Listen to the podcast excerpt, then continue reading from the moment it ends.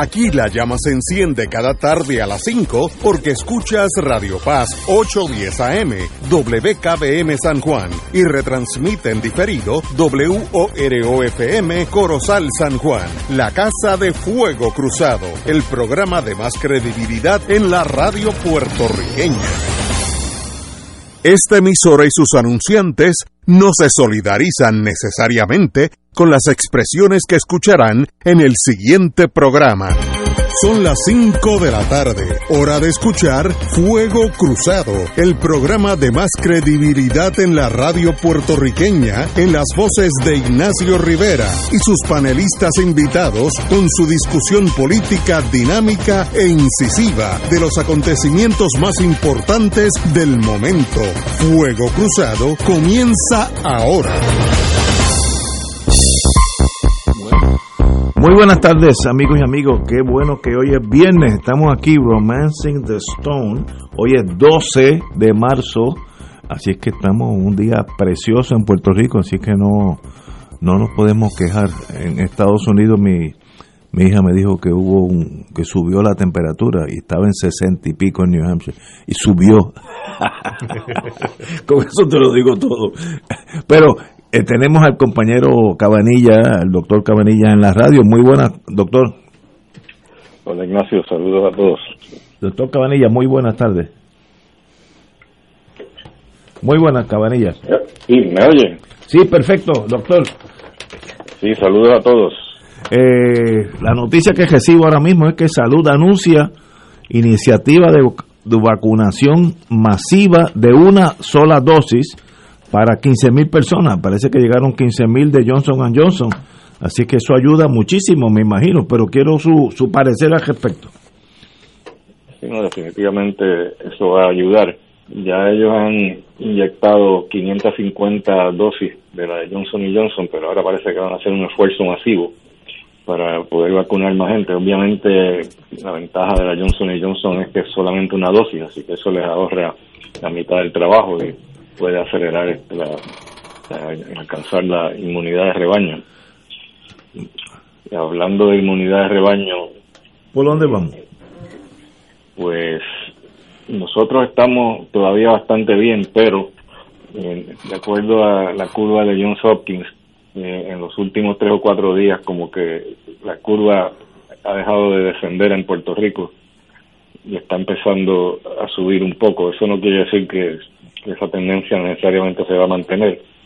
Hay que, hay que darle seguimiento a eso, ver qué pasa, si sigue subiendo o no, pero en Estados Unidos y en Inglaterra, en los dos sitios, eh, la curva sigue descendiendo.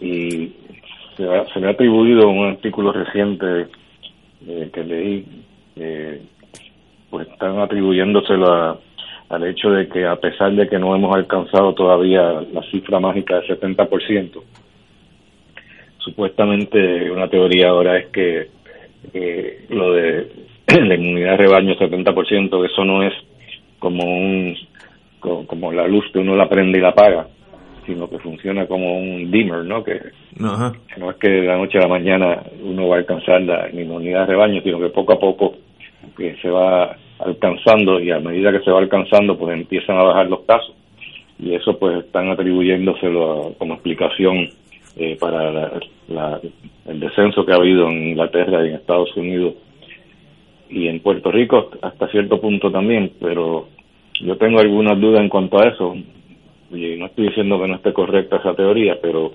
eh, ya antes de empezar a vacunar o, recién eh, vacunado en Estados Unidos eh, ya estaba bajando eh, la curva. En Puerto Rico empezó a bajar antes de que se pusiera la primera vacuna pero eso puede ser el efecto de que ya eh, las navidades habían pasado y que estaba bajando la, incidencia, ¿no? puede ser una combinación de ambas cosas, de que la época post-navidad pues empiezan a bajar los casos y luego entonces a medida que se van inyectando más gente, se van inmunizando más gente con las vacunas, pues sigue sigue bajando. Esto podría ser una, una explicación razonable para el misterio ese que hemos estado explicando, explicando no, sino tratando de buscarle una explicación y puede que, sea eso, ¿no? ¿Cuántas personas? Me pareció interesante. En total, aproximadamente, ¿cuántas personas ya se han vacunado en Puerto Rico?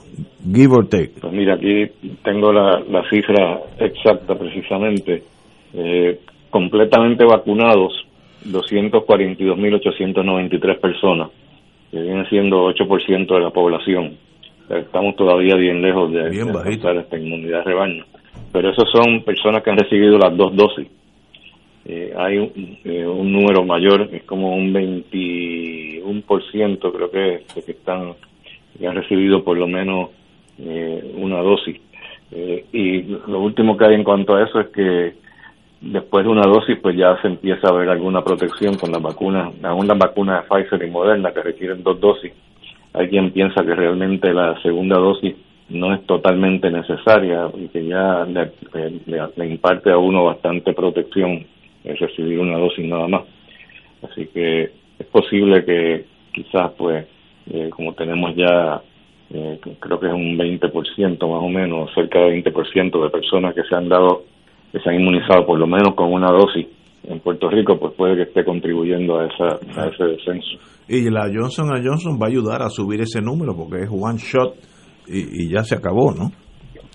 Absolutamente sí, eso eso va a ayudar, pero Recuerda que la, la de Johnson y Johnson, el, la, protección que te ofrece es como un 67% eh, en términos de enfermedad eh, leve a moderada.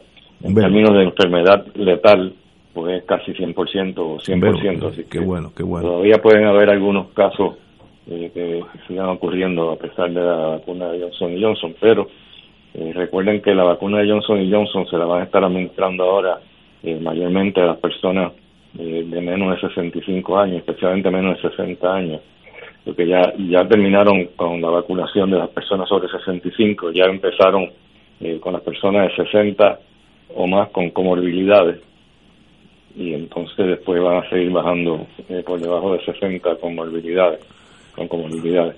La, la, las hospitalizaciones en el auxilio mutuo, que es como un reflejo de los otros hospitales, ¿por dónde van?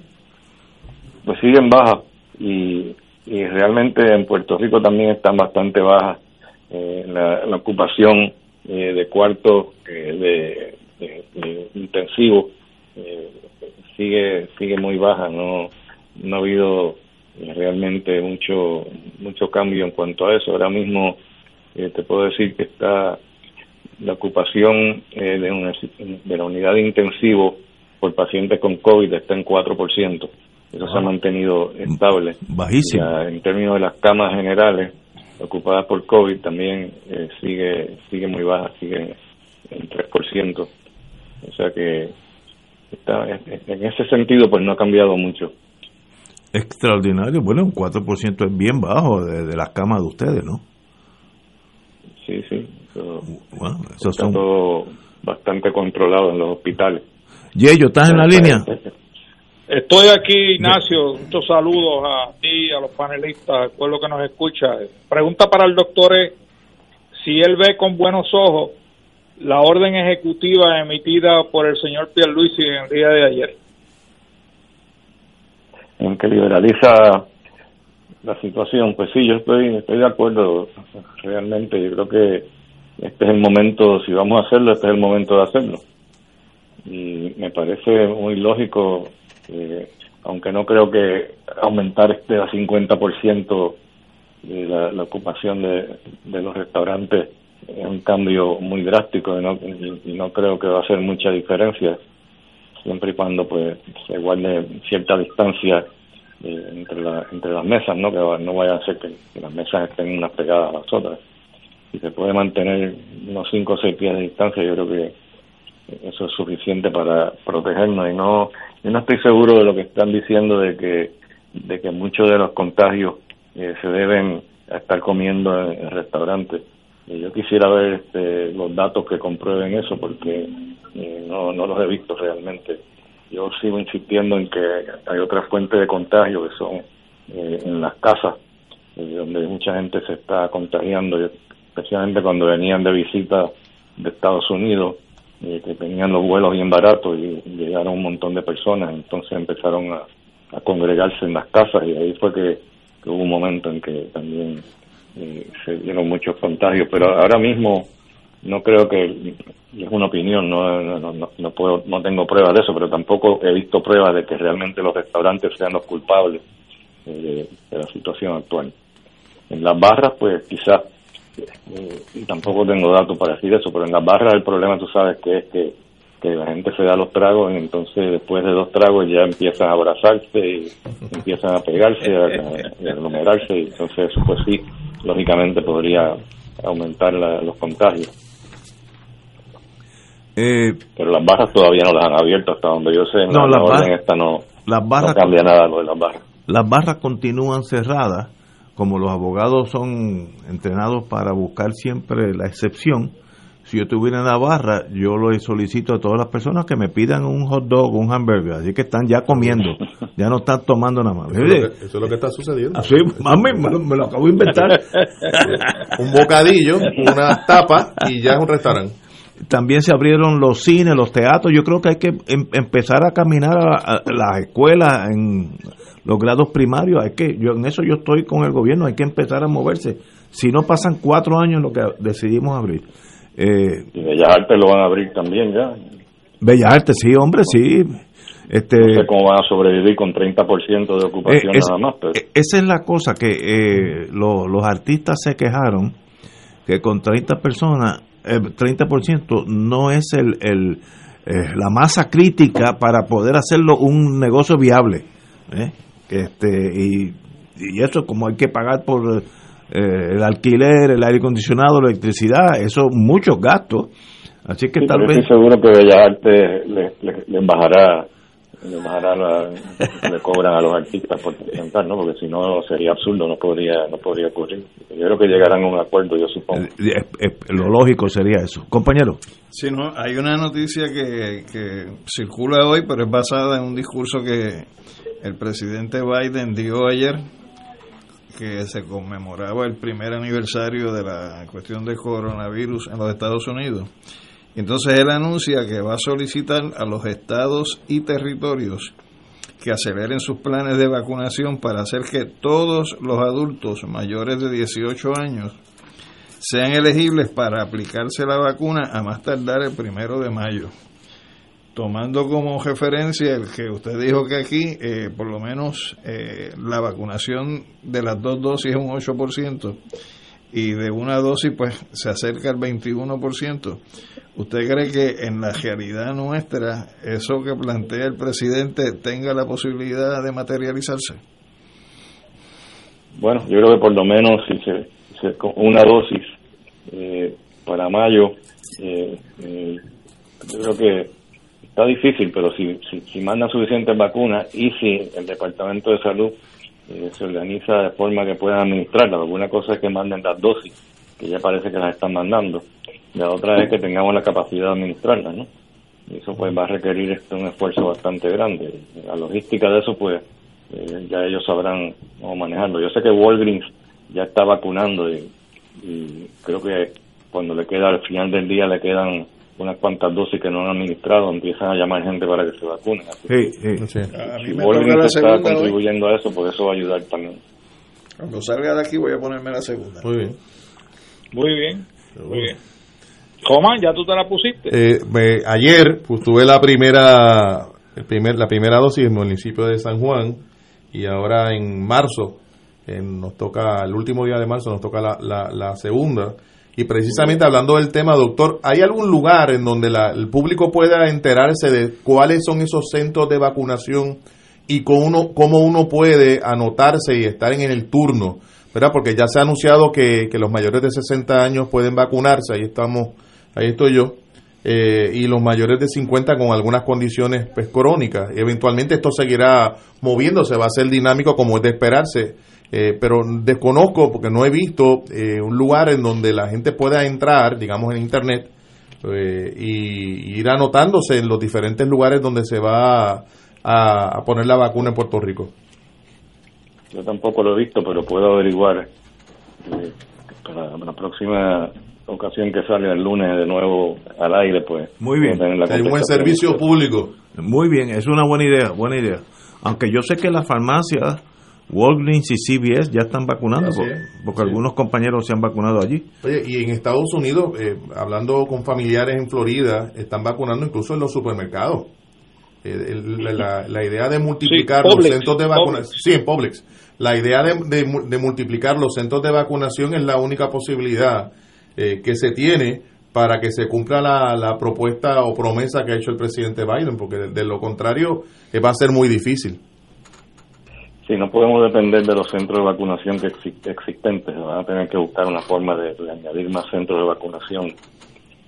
Y los horarios de vacunación también. Eh, de hecho, sé que el- la farmacia Bolín vacunan en la noche, ¿no? Pero, Este, pero fíjate, la Guardia Nacional y la Reserva ambos tienen eh, dispensarios médicos de campaña.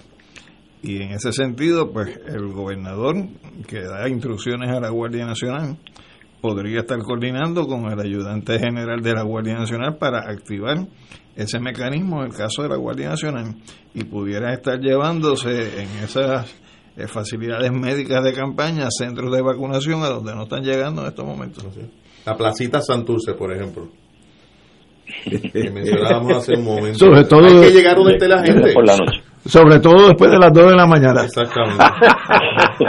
hay, que, hay que multiplicar los centros de vacunación y los horarios. Hay que llegar donde está el y- y público. a propósito de esta expresión medio en broma que han hecho los compañeros, doctor, le pregunto, ¿el consumo de alcohol es contraindicado cuando uno se, se aplica una dosis de la vacuna?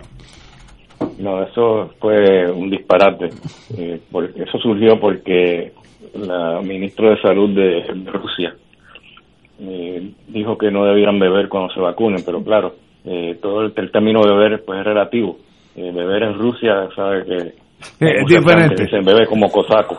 Se meten esa botella de vodka, entonces Sí. pues, le destruye el sistema inmune. Eso es lo que ella estaba hablando, yo creo. Pero dos o tres copitas de vino no creo que va a hacer ninguna diferencia. Excelente. Pues, Pues voy a tomar esa recomendación Sí. para esta noche, doctor. Sí, con, con mucha esperanza. no, puedes, puedes indicar que el médico me dijo y, y por ahí te va. Doctor, un privilegio, nos Muchas hablamos. gracias. Nos hablamos el lunes. Espero que las noticias sigan, sigan tan buenas. Esperemos que sí. Buenas. Que tengan buen fin de semana. Igualmente, buenas, buenas tardes. Gracias, doctor. Vamos a una pausa, amigos. Fuego Cruzado está contigo en todo Puerto Rico. La tecnología avanzada al cuidado de su salud tiene un nombre. Advanced Imaging Interventional Center. Siempre con innovadores servicios en radiología diagnóstica y un personal certificado brindándole confiabilidad con resultados más certeros en todas sus pruebas. Ofrecemos MRI, tomografía computadorizada, angiografía digital, neuroradiología, sonografía y ahora con nuestro nuevo servicio avanzado de PET-CT para pruebas de alta eficiencia. Advanced Imaging, edificio Arturo Cadilla, Centro Médico San Pablo Bayamón, 269-2442. Del 19 al 23 de abril, Radio Paz celebrará el Radio Maratón Conquistando Almas con la fuerza del Evangelio. Para orar en la Pascua por las intenciones de nuestros radioescuchas y recaudar fondos para seguir transmitiendo la palabra de salvación a través de nuestras ondas y proclamando el Evangelio de Cristo por todos los rincones donde llega nuestra señal. Contamos con tus llamadas y contribuciones accediendo al ATH móvil de Radio Paz. Como dice Marcos 16:15, vayan por todo el mundo y proclamen la buena nueva. Contamos con tu generosa aportación del 19 al 23 de abril en el Radio Maratón de Radio Paz 810 AM, donde ser mejor es posible. AESA, la pequeña gigante, te invita a sintonizar su espacio radial AESA Informa. Todos los jueves a las 4 de la tarde se estará ofreciendo información relevante a los pensionados y jubilados de Puerto Rico. Te esperamos a esa imparable, auspiciado por MMM Alianza. Vivamos esta cuaresma como tiempo de esperanza. Caminemos hacia el santuario de Nuestra Señora, Madre de la Divina Providencia, para la misión cuaresmal 2021. providencia divina Nuestro lema, afianzados en la providencia, 16 y 17 de marzo, con la participación de Fray Héctor Lue Cruz y Fray Manuel Avidez. Y el 18 de marzo, con la Santa Misa y la predicación de Monseñor Álvaro Corrada del Río. Todas las noches, adoración del Santísimo y confesiones. Misión Cuaresmal 2021, 16 al 18 de marzo, 7 de la noche, Santuario Nacional de Nuestra Señora, Madre de la Divina Providencia en Cupey. Te esperamos. Transmisión por Radio Paz 810 AM y Radio Paz 810.com. Y ahora continúa Fuego Cruzado.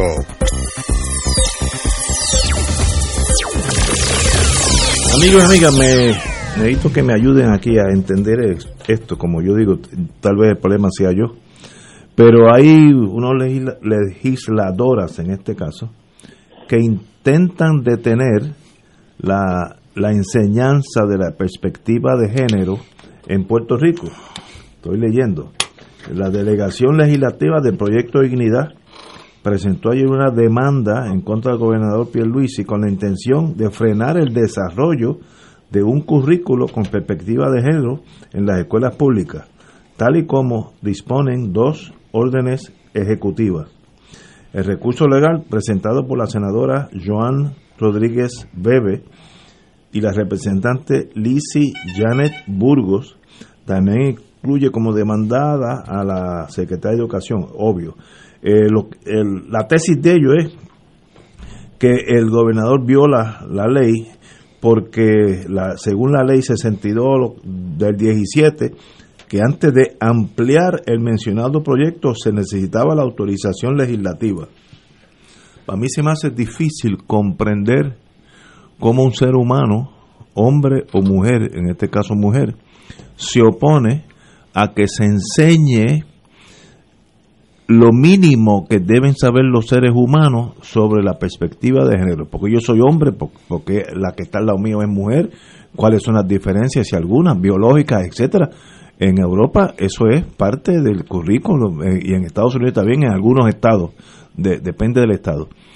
Eh, queramos seguir en la en la Edad Media, donde la mujer su rol era dar a luz y cuidar la casa, ese es el rol, o que queremos, ay, y, y con la desventaja que el hombre tiene casi el derecho a matarla, como está pasando y ante eso, pues esto me choca como una cosa más bien basada en una religión de esas rajatabla, y me perdonan si soy insultante en este caso, pero que me molesta el insistir en la Edad Media, o si debemos ir progresando. Ah, que se cometan errores, se van a cometer errores. El no hacer nada no comete errores, pero tampoco hace nada, ¿no? Así que, pero si no se empieza, va a haber una o dos muertas por mes en Puerto Rico, como está sucediendo eh, y eso no es un problema de Puerto Rico, en, el, en el mundo hispánico, eso ayer vi un, en la RAI italiana, en Argentina, un problema de, violencia de género, pero marcadísimo. Hay que hacer algo. ¿Se empieza por ahí o, se termina por ahí como ustedes quieran?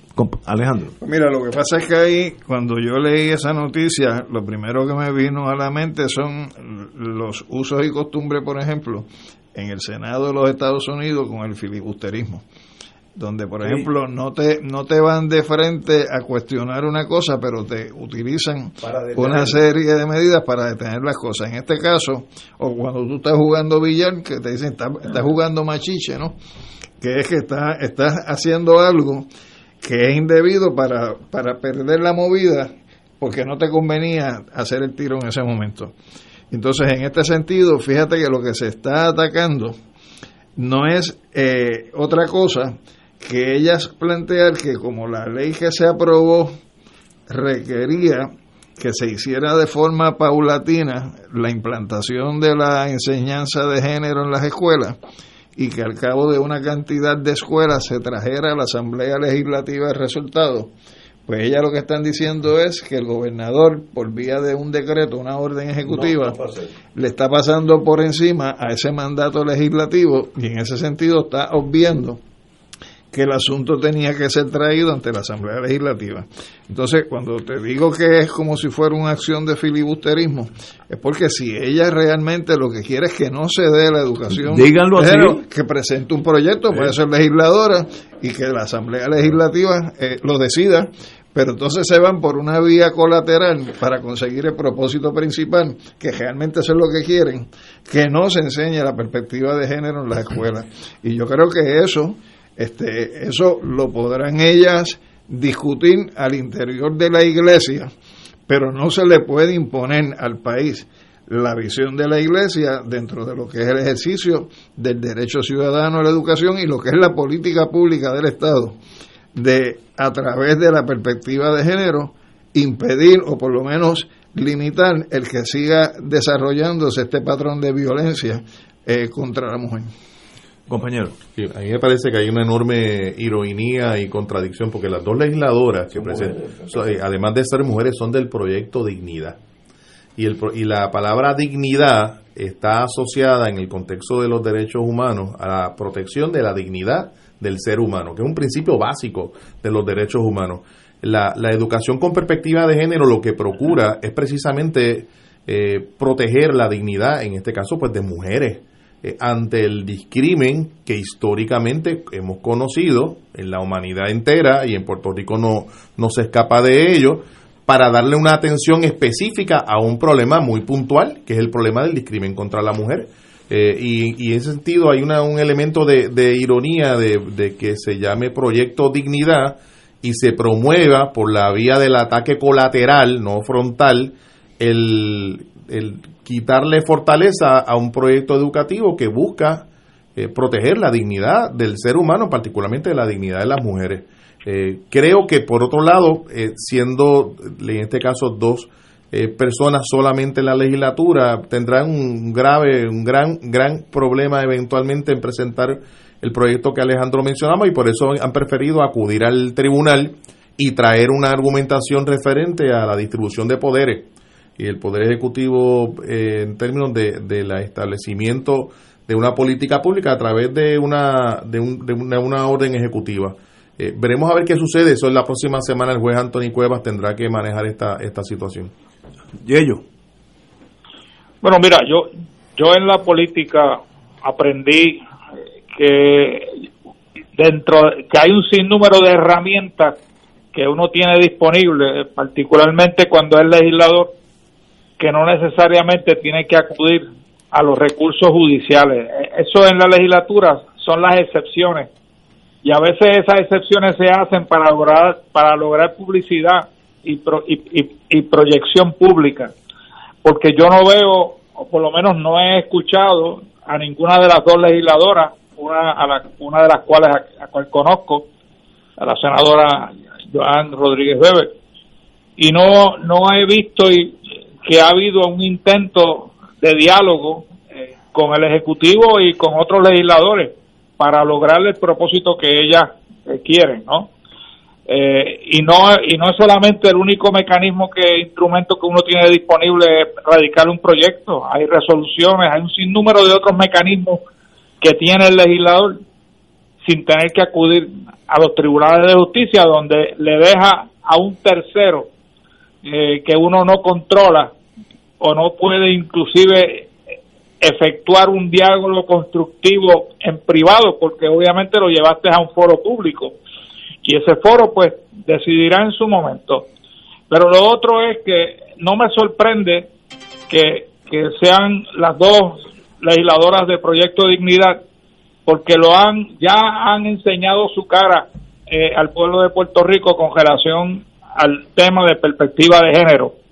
Y lo han querido, y lo han querido llevar al, a decir que esto es una ideología de género eh, algo que se ha aparentemente generalizado en diferentes sectores a través del mundo en el ámbito religioso eh, y que tiene que ver obviamente con, con el homosexualismo y la y la, y la, y los transgéneros y etcétera etcétera así que y yo para, para mí esa ideología de género no existe. Eso es un invento de esos sectores para tratar de atacar la, la, la, la perspectiva de género, que yo entiendo que es algo que tenemos que atender particularmente en nuestras escuelas públicas y en nuestros hogares, para poder obviamente construir una mejor sociedad donde podamos todos convivir sin, sin descrimen y sin rechazo de otras personas en términos de su comportamiento eh, a lo que se refiere.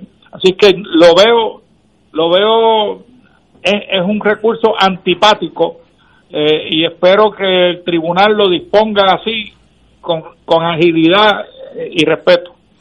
Estoy contigo en ese sentido y como dijo Alejandro, yo creo que eh, uno aprende como abogado cuando el caso es malo, uno se va por el procedimiento y se enreda y trata de confundir y, poner obstáculos, porque si van a los méritos, pues uno va a perder el caso. Y yo creo que este es así. Vámonos por el procedimiento, a dilatar todo, como dijo el compañero también, eh, de, ¿cómo se dice en, español? Cuando uno pospone una ley, este, hablando, filibusterismo. Sí. Este, yo creo que este es el proceso sean valientes, digan, en mi religión, la que usted coja, no debe tocarse el, tema de sexo de la mujer, porque eso es, si uno toca eso, va al infierno, lo que sea, lo que ustedes quieran, pero díganlo up front y ya yo sé, muy bien. Y si tienen mayoría, pues tendremos un, un, estado de eso como en el, en el mundo islámico, que si uno discrepa de la religión, le pegan un tiro en la calle que los he visto un estado teocrático teocrático así que, así que sean valientes, no, no, no se, no se enjeden con los, con los procedimientos civiles, que es más bien para no enfrentarse a la verdad. Ustedes se oponen que se enseñen las escuelas públicas a asuntos que tengan que ver entre la diferencia entre el hombre y la mujer. Pues muy bien, yo creo que no tienen un por ciento de la población, pero muy bien, echen para adelante, derecho tienen.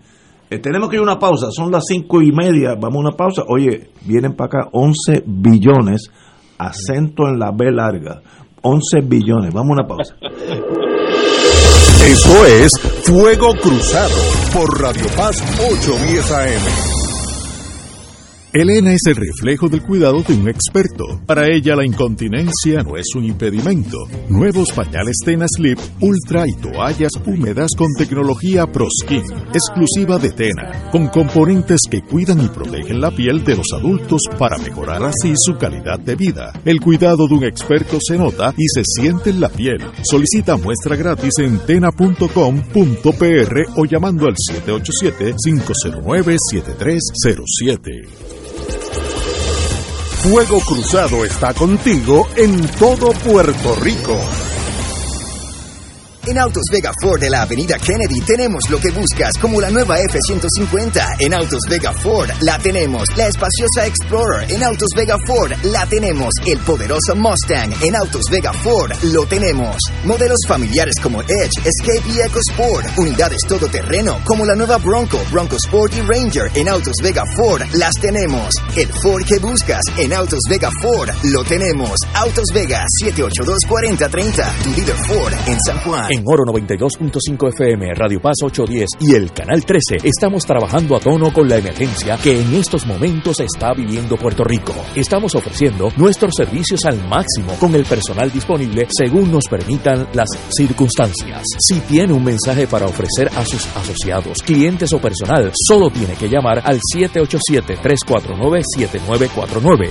787-552-0825 y nuestros empleados le comunicarán al personal de ventas para atender su necesidad. A nuestros clientes estén en comunicación con su ejecutivo o ejecutiva de ventas que continúan ofreciendo sus servicios como de costumbre. Recuerden los teléfonos 787-349-7949 y 787-552-0825. Y ahora continúa Fuego Cruzado. Bueno, como todos sabemos, el presidente Biden convirtió ayer en ley el plan de rescate contra el coronavirus, que provee casi dos trillones, trillones de dólares para revivir la, economía norteamericana. Y a Puerto Rico, pues un territorio más, mucho más pequeño, le caen solamente 11 billones de dólares, que es como si hubiéramos encontrado en el lago Maracaibo, un año de producción deja yo creo que menos de 11 billones, así que estamos hablando de una fortuna de dinero que va a entrar aquí. Eh, si, si dejará mella o no, depende de qué hagan los puertorriqueños, pero si, todos salimos corriendo a comprarme un plasma o darme un préstamo el primer pago para sacar un Mercedes-Benz, pues está se diluye el dinero en la nada y no no no ha constituido nada, pero eh, eso pues no lo controla el gobierno federal, lo controla cada ciudadano. Así es que esperamos que sean cautelosos con ese dinero, ese dinero no para salir cogiendo, meterse en una tienda y salir pelado, que es muy fácil. Yo me acuerdo cuando vino el primer dinero de, de la pandemia, que se acabaron, yo en ese momento se, se me había dañado el televisor y tuve problemas. En el PX, tuve problemas en el PX de conseguirlo, se habían acabado, todo el mundo compró todo. Así que espero que ese síndrome de locura no, no se dé de nuevo. Eh, oye, como tenemos aquí el compañero que usted ha pasado por el PX, vamos contigo primero, Yello. Bueno, yo, yo, yo creo que el proyecto que se aprobó es significativo, posiblemente uno de los proyectos más importantes en términos de atender la pandemia en los Estados Unidos y en sus territorios. Y, y hay que y hay que enfatizar que se aprobó con la mayoría de un solo partido. Los demócratas fueron los únicos que votaron a favor de este proyecto. Y es irónico porque el primer proyecto que se aprobó para atender la pandemia bajo la administración de Trump fue un poquito más grande que este. Es verdad que no dio 1.200 dólares nada más de incentivos individuales, pero fue de 2 trillones de dólares, un poco más grande que este. Y en aquel entonces el que llevaba la voz cantante de, para aprobarlo eran los republicanos.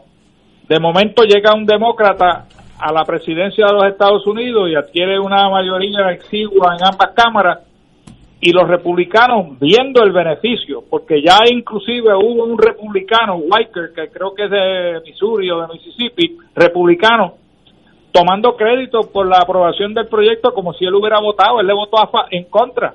Y a mí me gustaría saber si la señora Jennifer González, que ha alargado ya, ya inclusive ha proyectado aquí como si ella hubiera hecho un papel significativo en lograr estos beneficios para Puerto Rico, ella como republicana, si hubiera votado a favor o en contra, que se exprese y nos diga al pueblo de Puerto Rico, yo soy republicana, y lo hubiera votado a favor, porque yo creo que sería importante en términos de, de su sinceridad con relación a la política puertorriqueña y la norteamericana.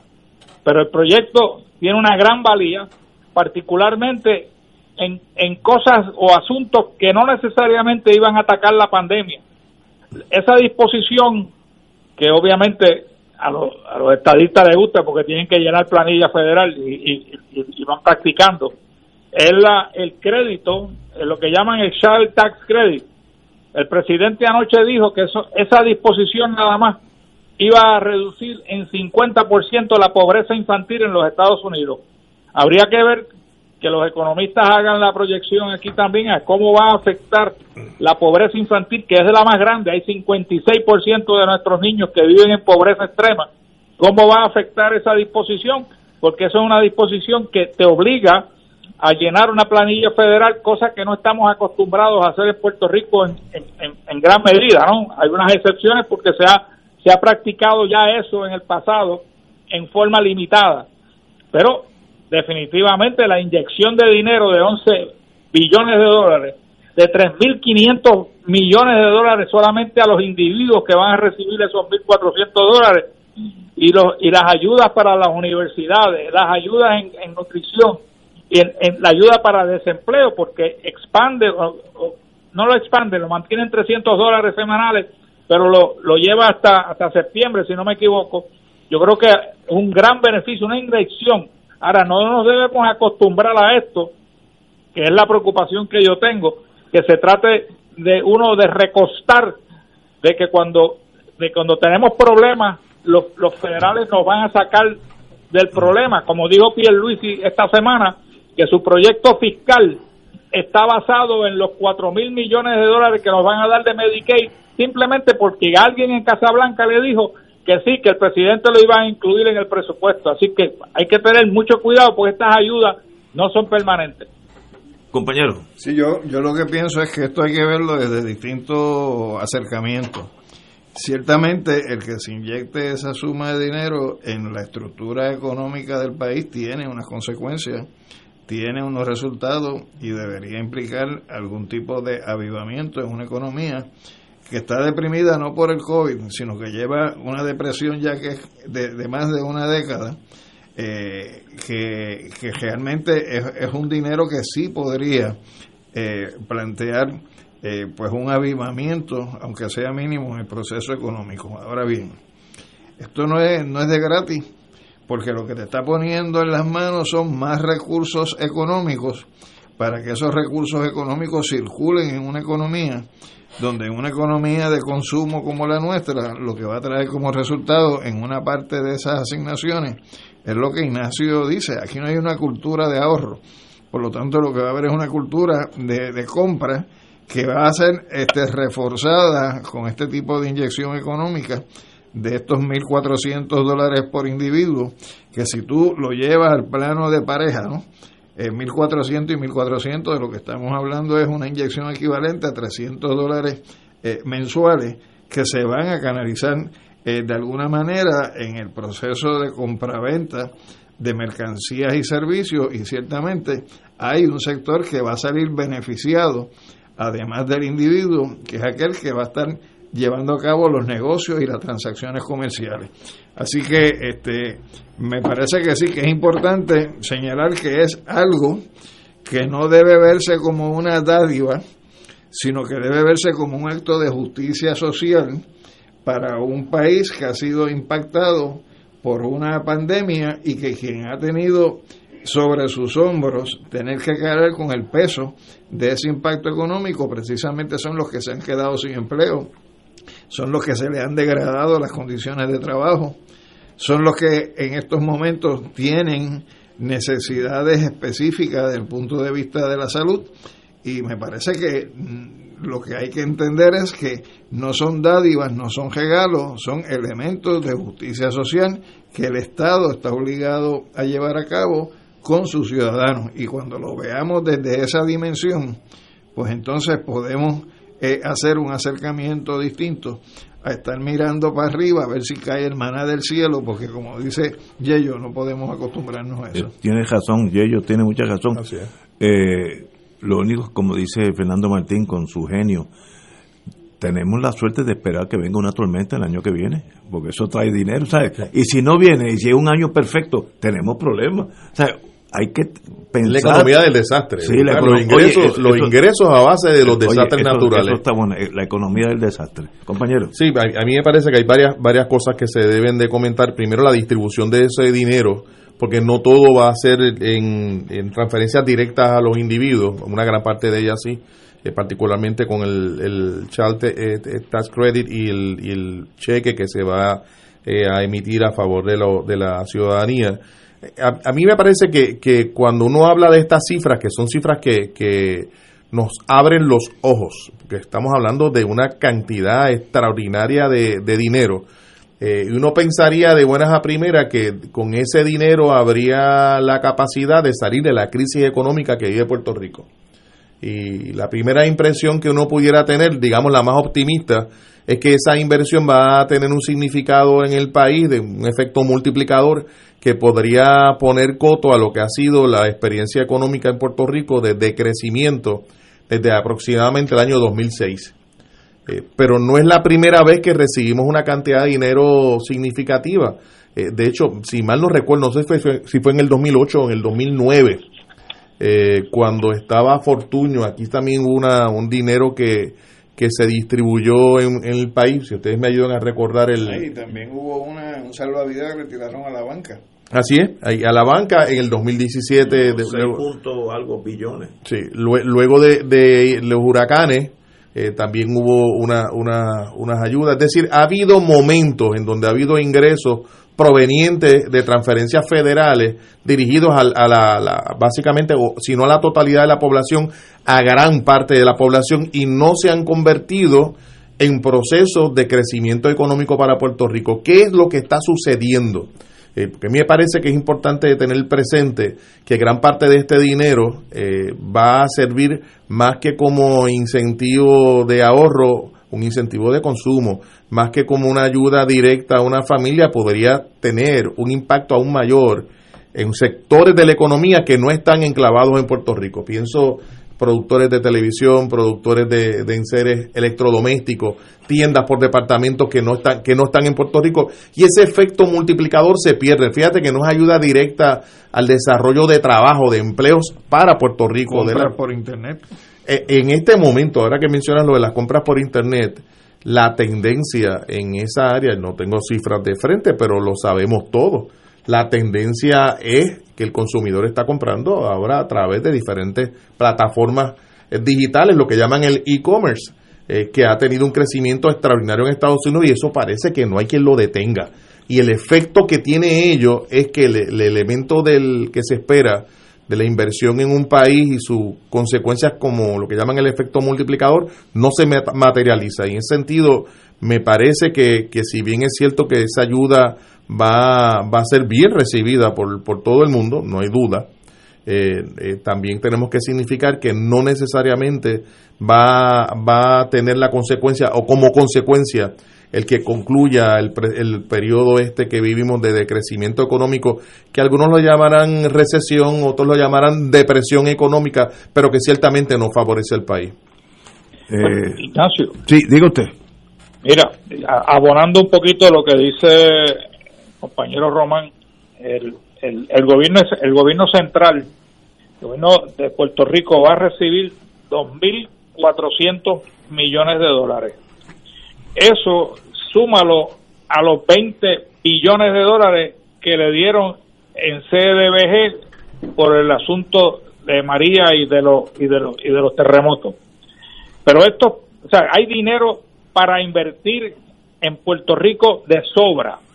Y uno podría preguntarse, quizás sugerirle al gobernador que mire y estudie la posibilidad de usar la mitad, la mitad nada más, para el primer pago de la deuda que se ha negociado por la Junta de Supervisión Fiscal, que supuestamente es un billón cincuenta mil dólares.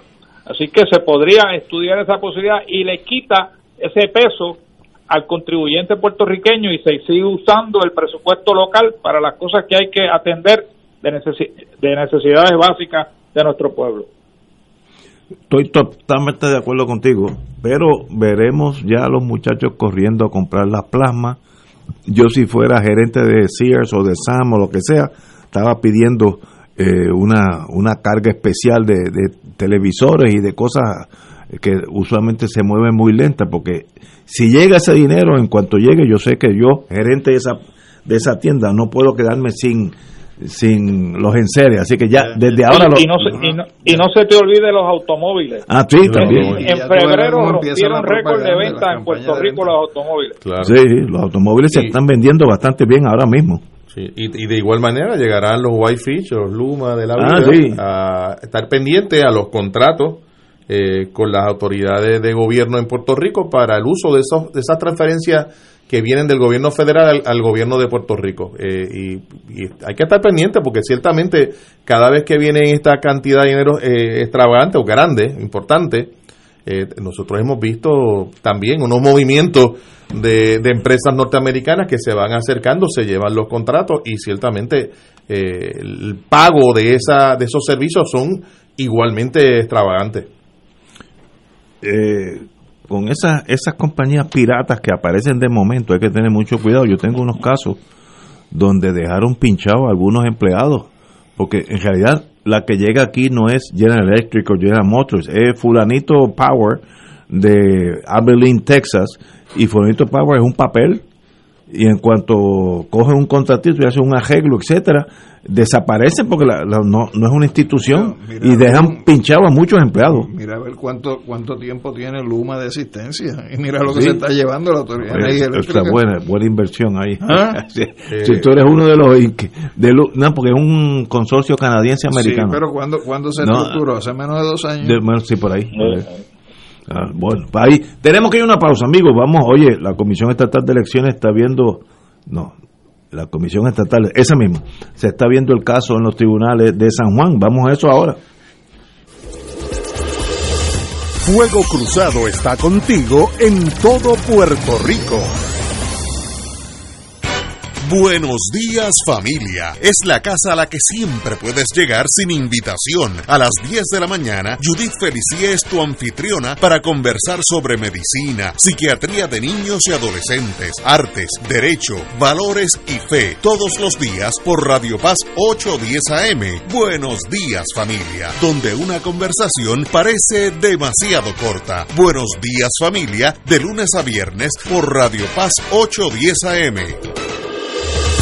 Fuego Cruzado, el programa de más credibilidad en la radio puertorriqueña, es ahora la tribuna abierta de análisis noticioso, con diversas perspectivas que exploran el trasfondo de lo que acontece a diario y cómo nos afecta. Escucha Ignacio Rivera y sus panelistas invitados de lunes a viernes en Fuego Cruzado en transmisión diferida a las 10 de la noche por Oro 92.5 FM. En Radio Paz 810 AM agradecemos las contribuciones de nuestros oyentes recibidas a través de ATH Móvil durante esta larga cuarentena, que nos ha permitido mantenernos en el aire a pesar de la difícil situación económica que nos ha golpeado duramente. Permanecemos a flote, pero cada vez es más cuesta arriba la misión de seguir operando este ministerio radial al servicio de nuestros hermanos en la fe y nuestra iglesia. Ahora más que nunca necesitamos de tu solidaridad. Entrando a la aplicación ATH móvil de la siguiente manera. Paso número 1, marca Pay Business. Paso 2, busca Radio Paz 810. Número 3, escribe la cantidad del donativo. Y número 4, presiona enviar. Muchas gracias por tu ayuda y mil bendiciones ahora y siempre. Saludos familia de Radio Paz, mi nombre es Jafet Marrero. Y yo soy Eric Rosario. Ahora puedes escucharnos todos los sábados a la 1 pm en Podcalizando. La conversación que no tuviste después de misa. Un programa para toda la familia. Búscanos en las redes sociales como Influenzando. Y recuerda, hagamos viral a Jesús. Y ahora continúa Fuego Cruzado.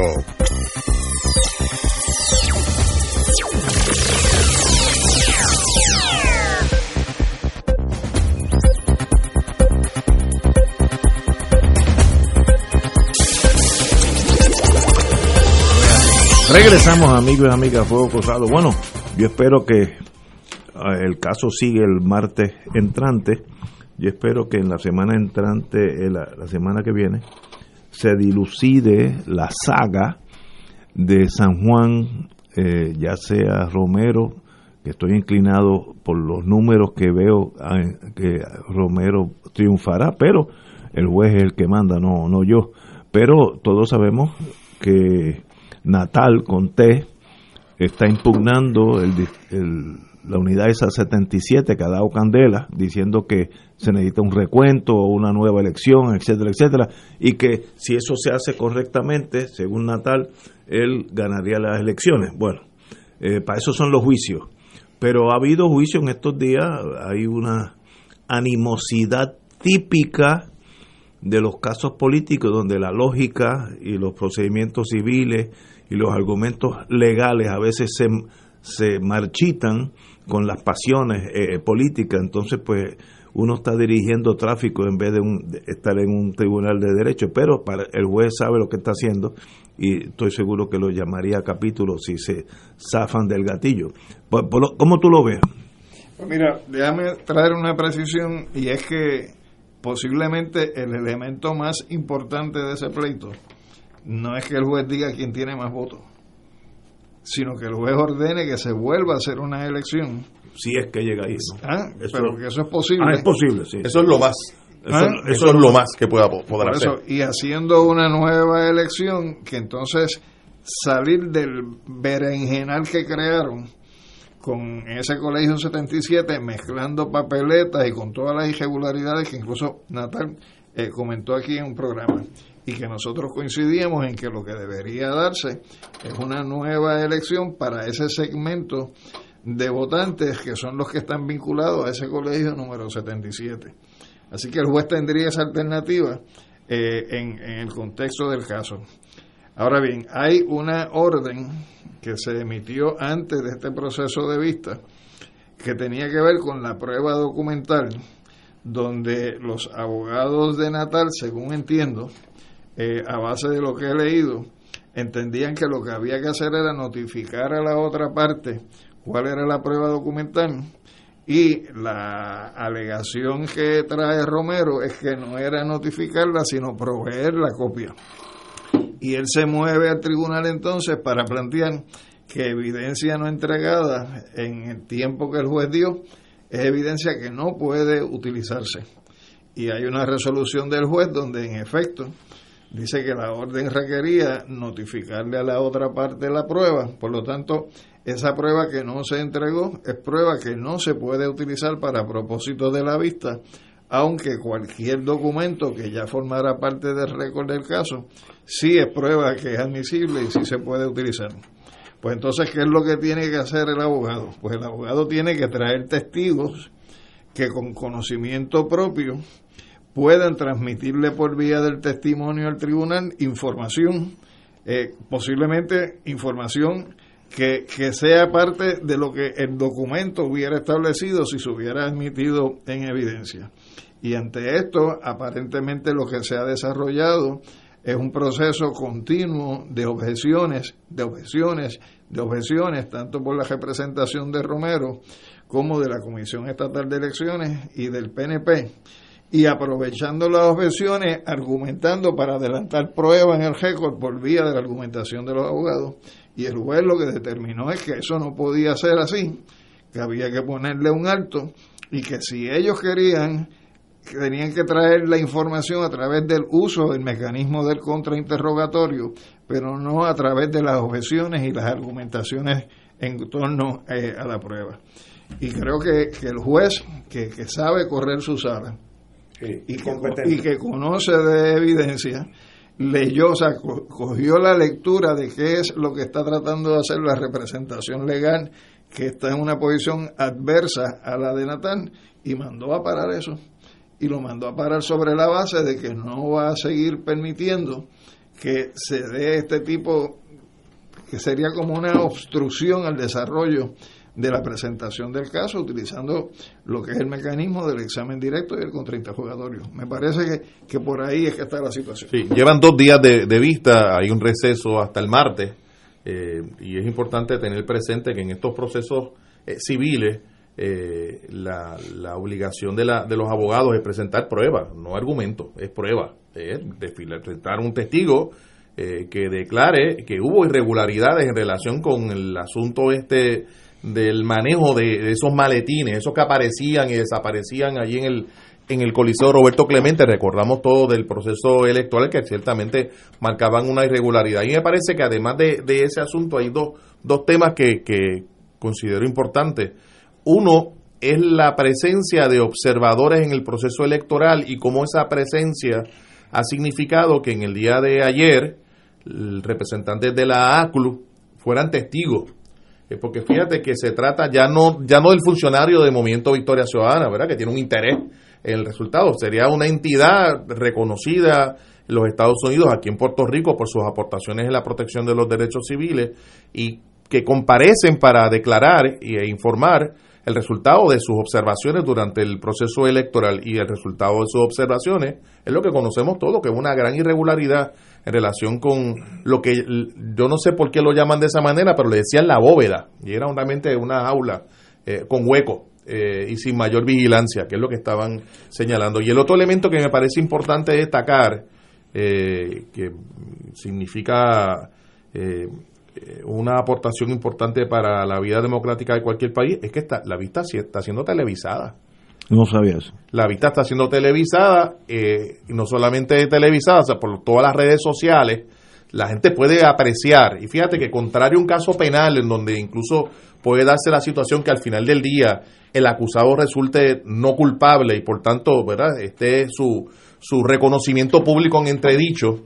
Esto es un caso civil. Esto es un caso civil de alto interés público.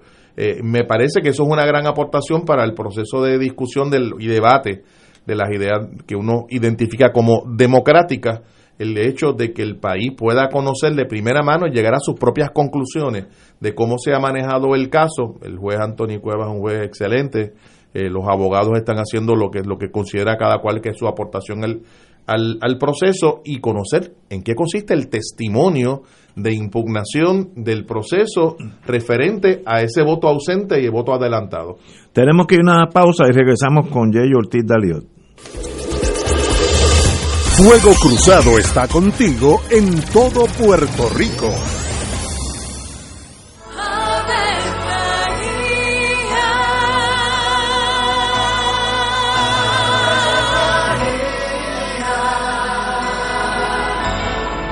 El ángel del Señor anunció a María. Y ella concibió por obra del Espíritu Santo. Dios te salve María, llena eres de gracia, el Señor es contigo.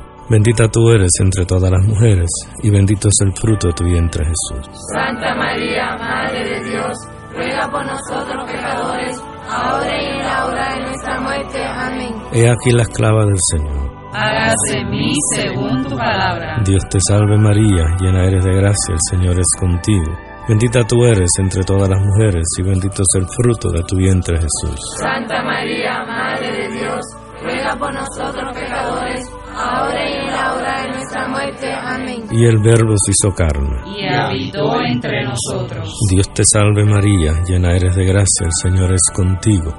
Bendita tú eres entre todas las mujeres, y bendito es el fruto de tu vientre Jesús. Santa María, Madre de Dios, ruega por nosotros pecadores, ahora y en la hora de nuestra muerte. Amén. Ruega por nosotros, Santa Madre de Dios. Para que seamos dignos de alcanzar las promesas de nuestro Señor Jesucristo. Oremos. Derrama, Señor, tu gracia sobre nosotros, que por el anuncio del ángel hemos conocido la encarnación de tu Hijo, para que lleguemos por su pasión y su cruz a la gloria de la resurrección, por Jesucristo nuestro Señor. Amén. Gloria al Padre, al Hijo y al Espíritu Santo. Como era en un principio, ahora y siempre, por los siglos de los siglos. Amén. Vivamos esta cuaresma como tiempo de esperanza. Caminemos hacia el santuario de Nuestra Señora, Madre de la Divina Providencia, para la misión cuaresmal 2021. Providencia divina. Nuestro lema, afianzados en la providencia, 16 y 17 de marzo, con la participación de Fray Héctor Lue Cruz y Fray Manuel Avidez.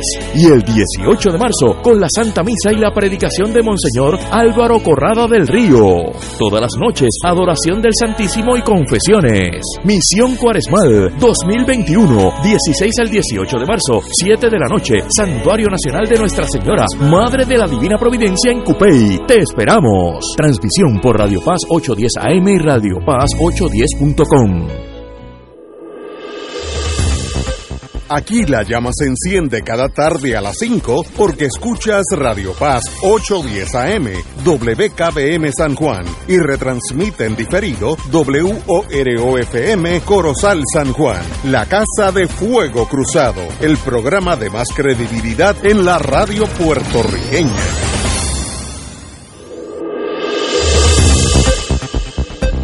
Y ahora continúa Fuego Cruzado.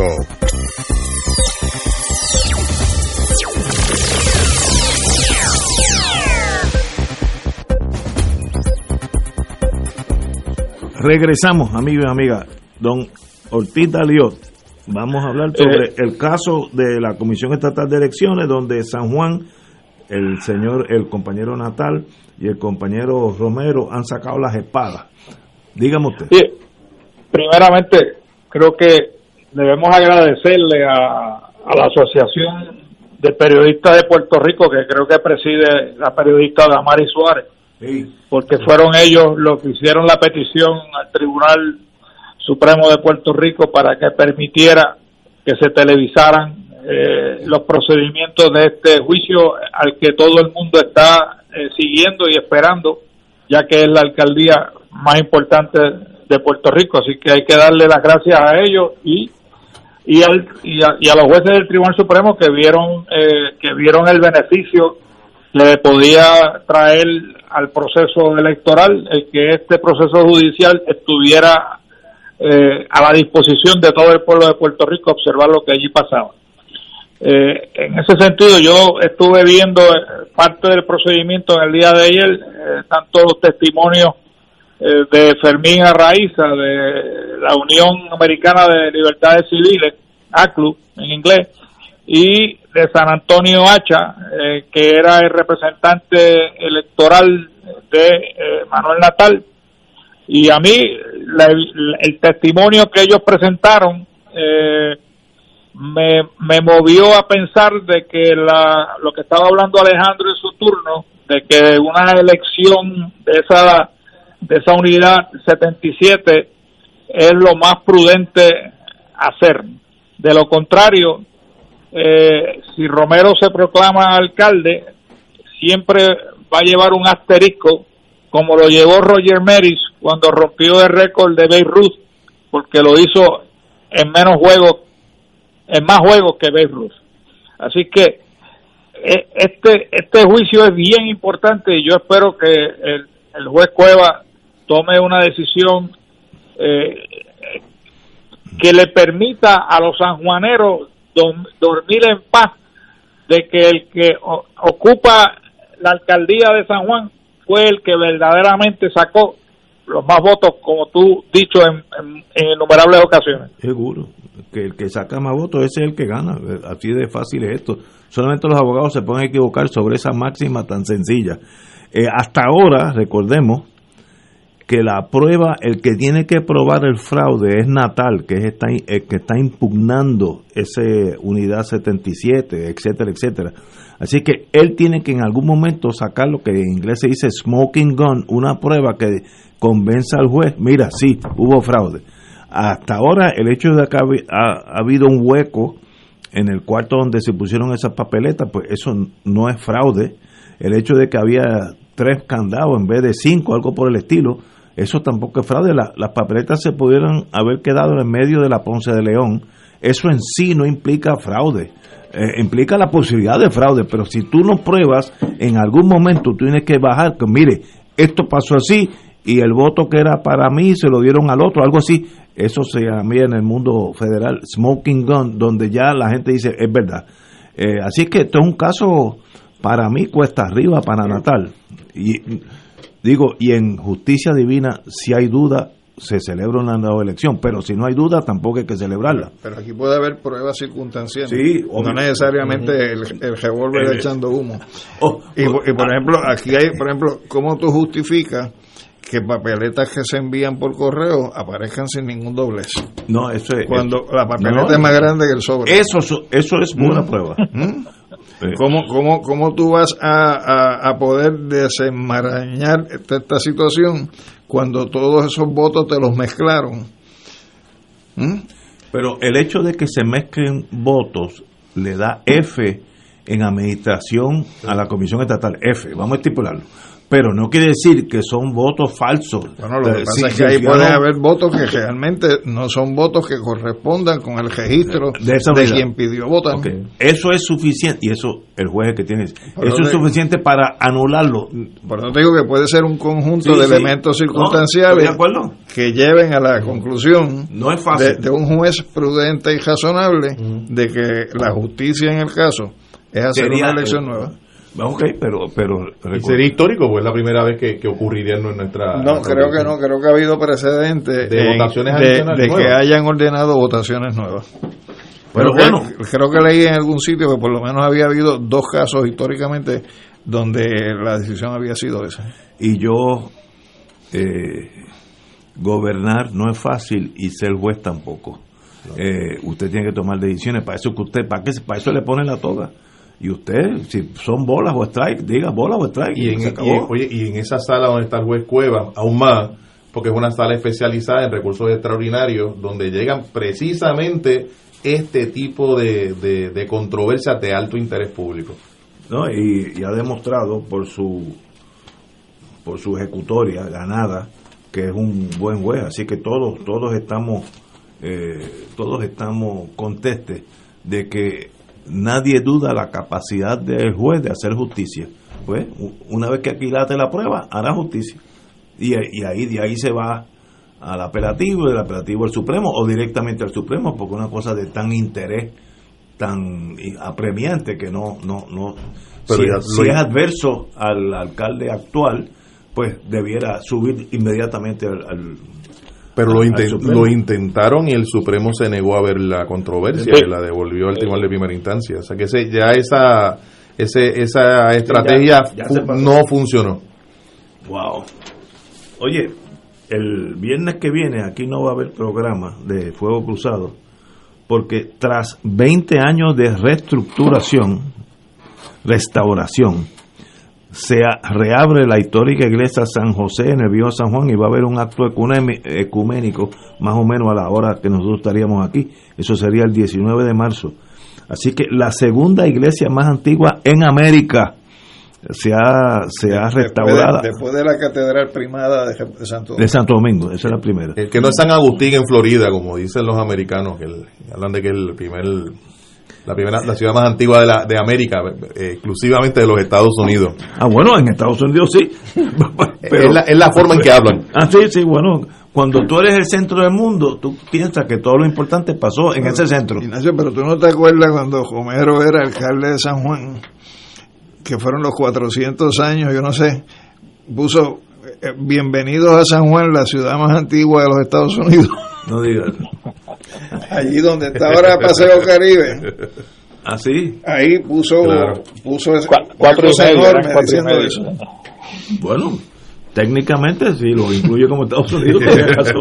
Hay que- hay, como decía, como decía Galliza, ahora brincamos el estatus de nuevo. y- Pero anyway, eh, creo que costó 11 millones la remodelación, así que de verdad hay que pasar por allí porque sea, eh, digo, yo la vi hace 30 años y era preciosa.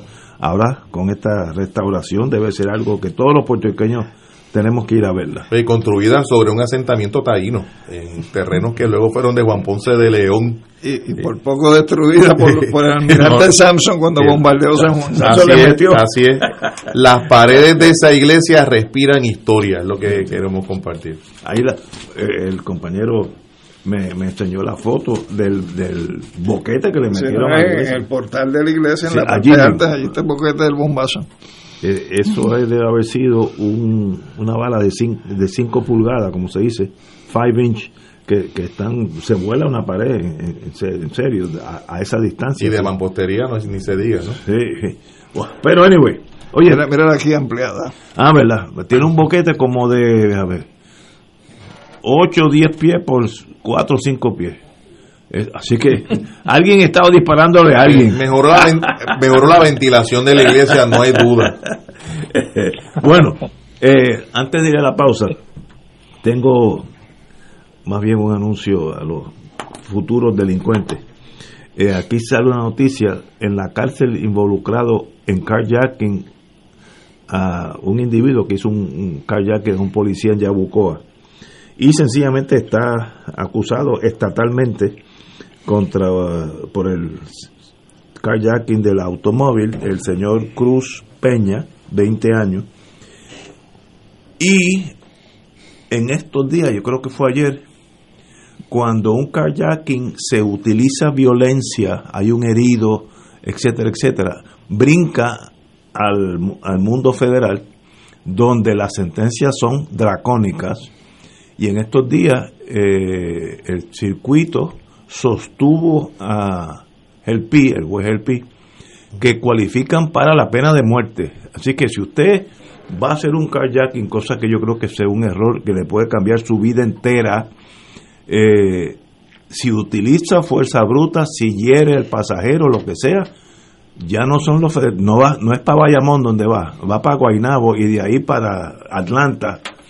Y la sentencia puede incluir, aunque yo creo que en Puerto Rico ningún jurado di- dictaría la sentencia como pena de muerte, pero es lo mismo. Life without parole es que usted muere en la cárcel. Si usted cumple 130 años de edad, está 130 años preso. No puede salir hasta que muera.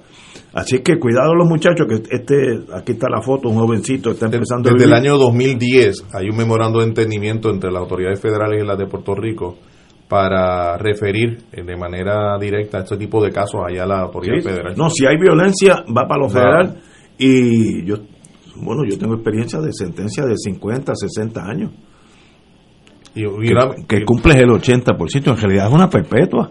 Técnicamente es una perpetua. Y una vez entras al sistema federal de prisiones, eh, te van a estar moviendo en diferentes lugares en todos los Estados Unidos. Como puedes comenzar, como siempre, muchos comienzan en la Florida, pidiendo ir a Coleman eh, en Florida por la cercanía, porque la familia puede visitarlo, y terminar en Arizona o en. California, porque una vez uno entra a ese- a ese sistema, lo, lo mueven, mueven a los, a los confinados a gusto y gana. Yo tuve un cliente que era difícil, era un muchacho que tenía problemas, para mí mentales, pero cualificó como cuerdo. Y, y- y dio problemas en, la, en el sistema, en el Bureau of Prisons, en la prisión federal, daba problemas.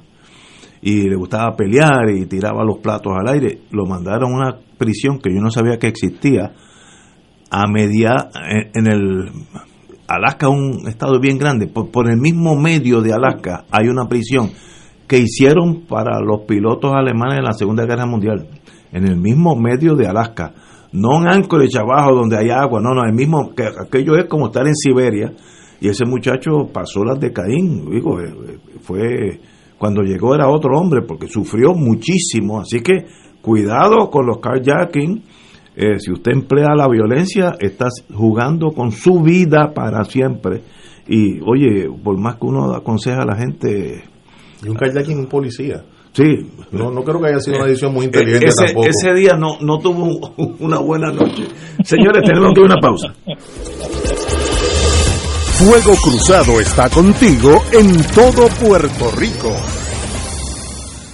La Universidad Interamericana de Puerto Rico honra la memoria y el legado de sus fundadores. Disfruta de los actos de recordación de los fundadores en las antiguas escaleras y de un servicio religioso y concierto conmemorativo desde la capilla Paul A. Wolf del recinto de la Inter de San Germán. Sintonízanos este sábado a las 4 de la tarde y domingo a las 12 y a las 4 de la tarde en nuestro canal de televisión Inter TV Educativo y Familiar, Canal 5.2 y Canal 5 por Liberty. La Inter, 109 años impulsando tus metas. Del 19 al 23 de abril, Radio Paz celebrará el Radio Maratón Conquistando Almas con la fuerza del Evangelio.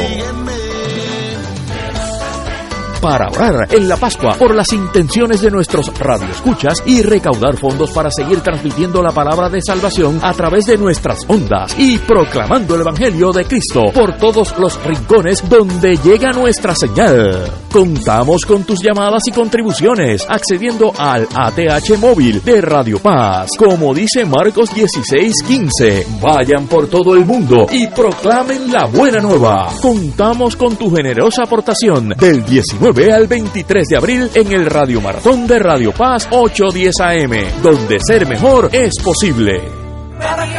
Te invitamos todos los domingos a la una de la tarde por Radio Paz 810 AM y los sábados a las 7 de la mañana por Oro 92.5 Cuidando la Creación con la hermana Lisi y sus colaboradores. Entrevista, mensajes educativos y dándole voz a grupos que ayudan a cuidar la creación en el mundo. Recuerda por Radio Paz 810 AM, una de la tarde, domingo, sábado por Oro 92.5 FM a las 7 de la mañana.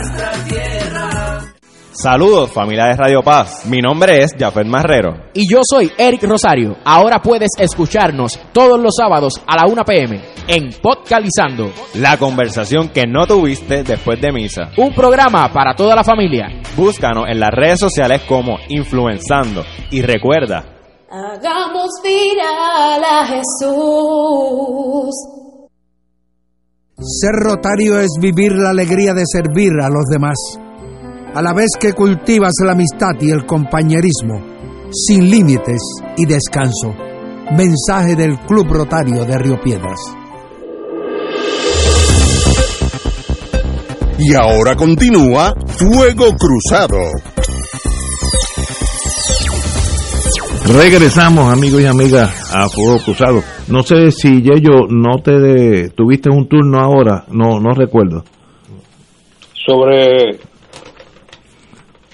Eh, Estábamos en el caso de la Comisión Estatal Sí. de Elecciones. Ya, sí, ya, sí, sí, muy bien. hablé, hablé. Bueno, muy bien, pues vamos a la otra elección, que es que en mayo 11, si no me equivoco, va a haber una elección donde los estadistas van a elegir seis embajadores o congresistas, como usted quiera llamarlo, que vamos a ir para allá a... Estás hablando en plural. No es porque yo asumo que yo...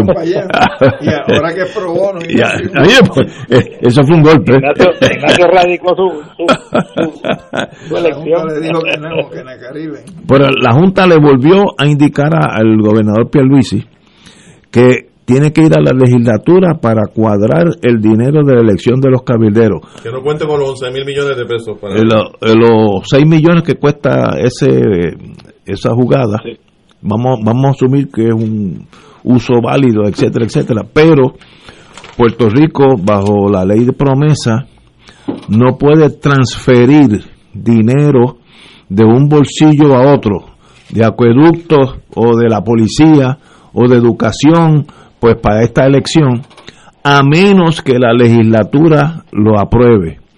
Y en el pasado cuatrenio, eh, eso no sucedió, sencillamente se envió la ley y yo creo que a alguien se le olvidó eh, que una vez que se, se pone la ley en vigor de elegir estos embajadores o, o congresistas, se le olvidó a todo el mundo que la legislatura tiene que pasar por encima y aprobarlo para cambiar de bolsillo, de, de dónde se transfiere el, el dinero.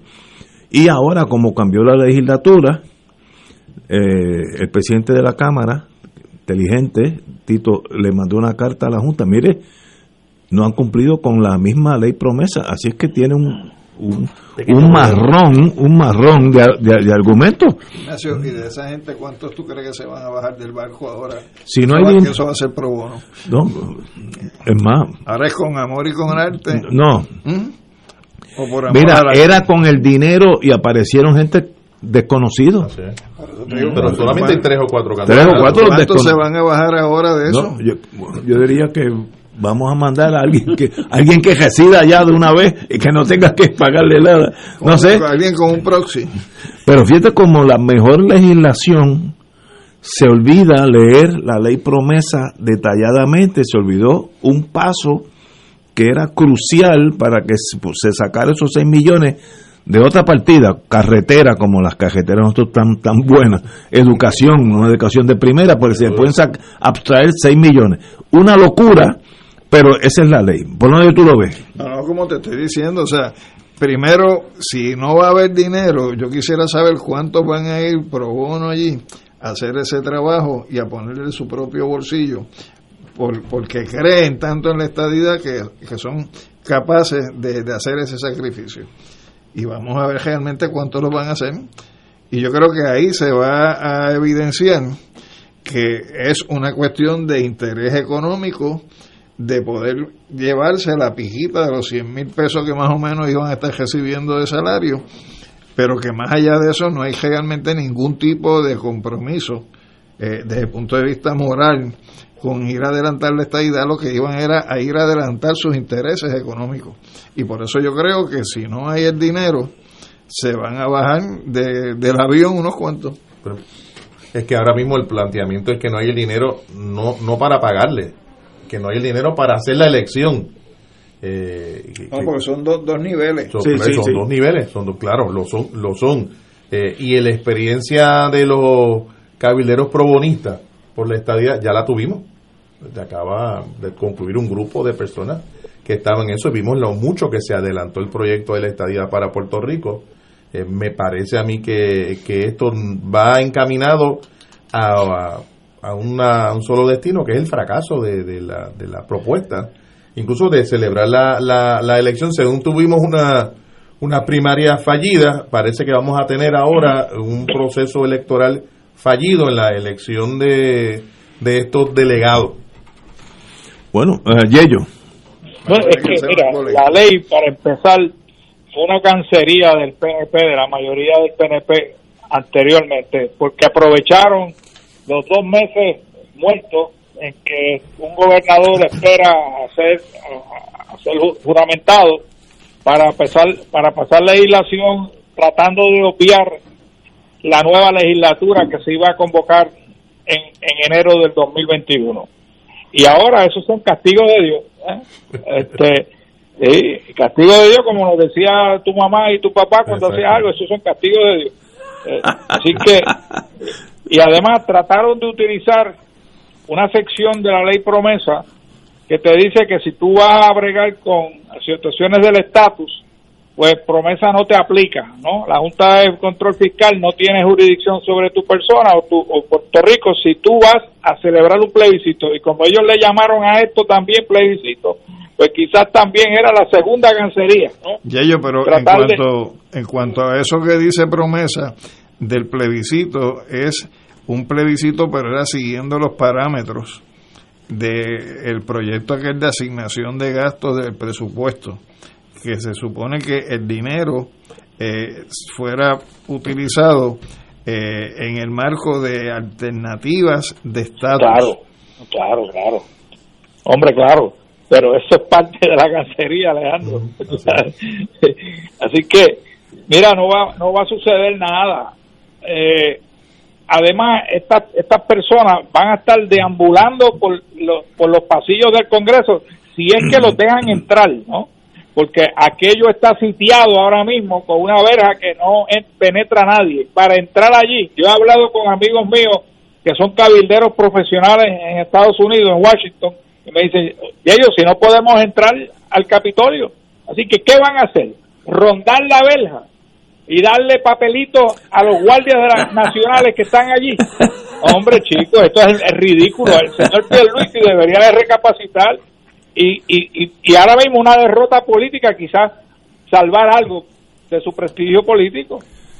No, eh, hay un dicho oriental que dice las cosas malas a veces traen cosas buenas y yo creo que esta este fallo en realidad ayuda al PNP porque le da la excusa perfecta para no celebrar esta charade, esta locura que va a, recibir, va a, re- a recibir el repudio de, de todos nosotros por los 6 millones de dólares y no va a lograr absolutamente nada en este momento en Estados Unidos. Así que tenerlo y un- lo hubiéramos hecho, pero no nos dejaron. Ahora viene la excusa perfecta. No, Eso estaba ahí al lado. Tú eres demasiado generoso con esa expresión. o sea, no, no los dejaron aquellos a los cuales ellos quieren tocar las puertas para que los admitan. Exacto, sí, pero, pero eso- esos detallitos tú lo dejas. Lo hubiéramos hecho, estaría la tarea más cerca, pero no Pero- pudimos no, por, no, pero no por nos- pero- de los locales. No pudimos, no, no nos quieren dejar. O no nos quieren dejar. Oye, antes de ir a la pausa, en la vida todo, todo es chiste. Estoy hablando julio 25 de 1945. Ya yo, ya yo estaba dando candela.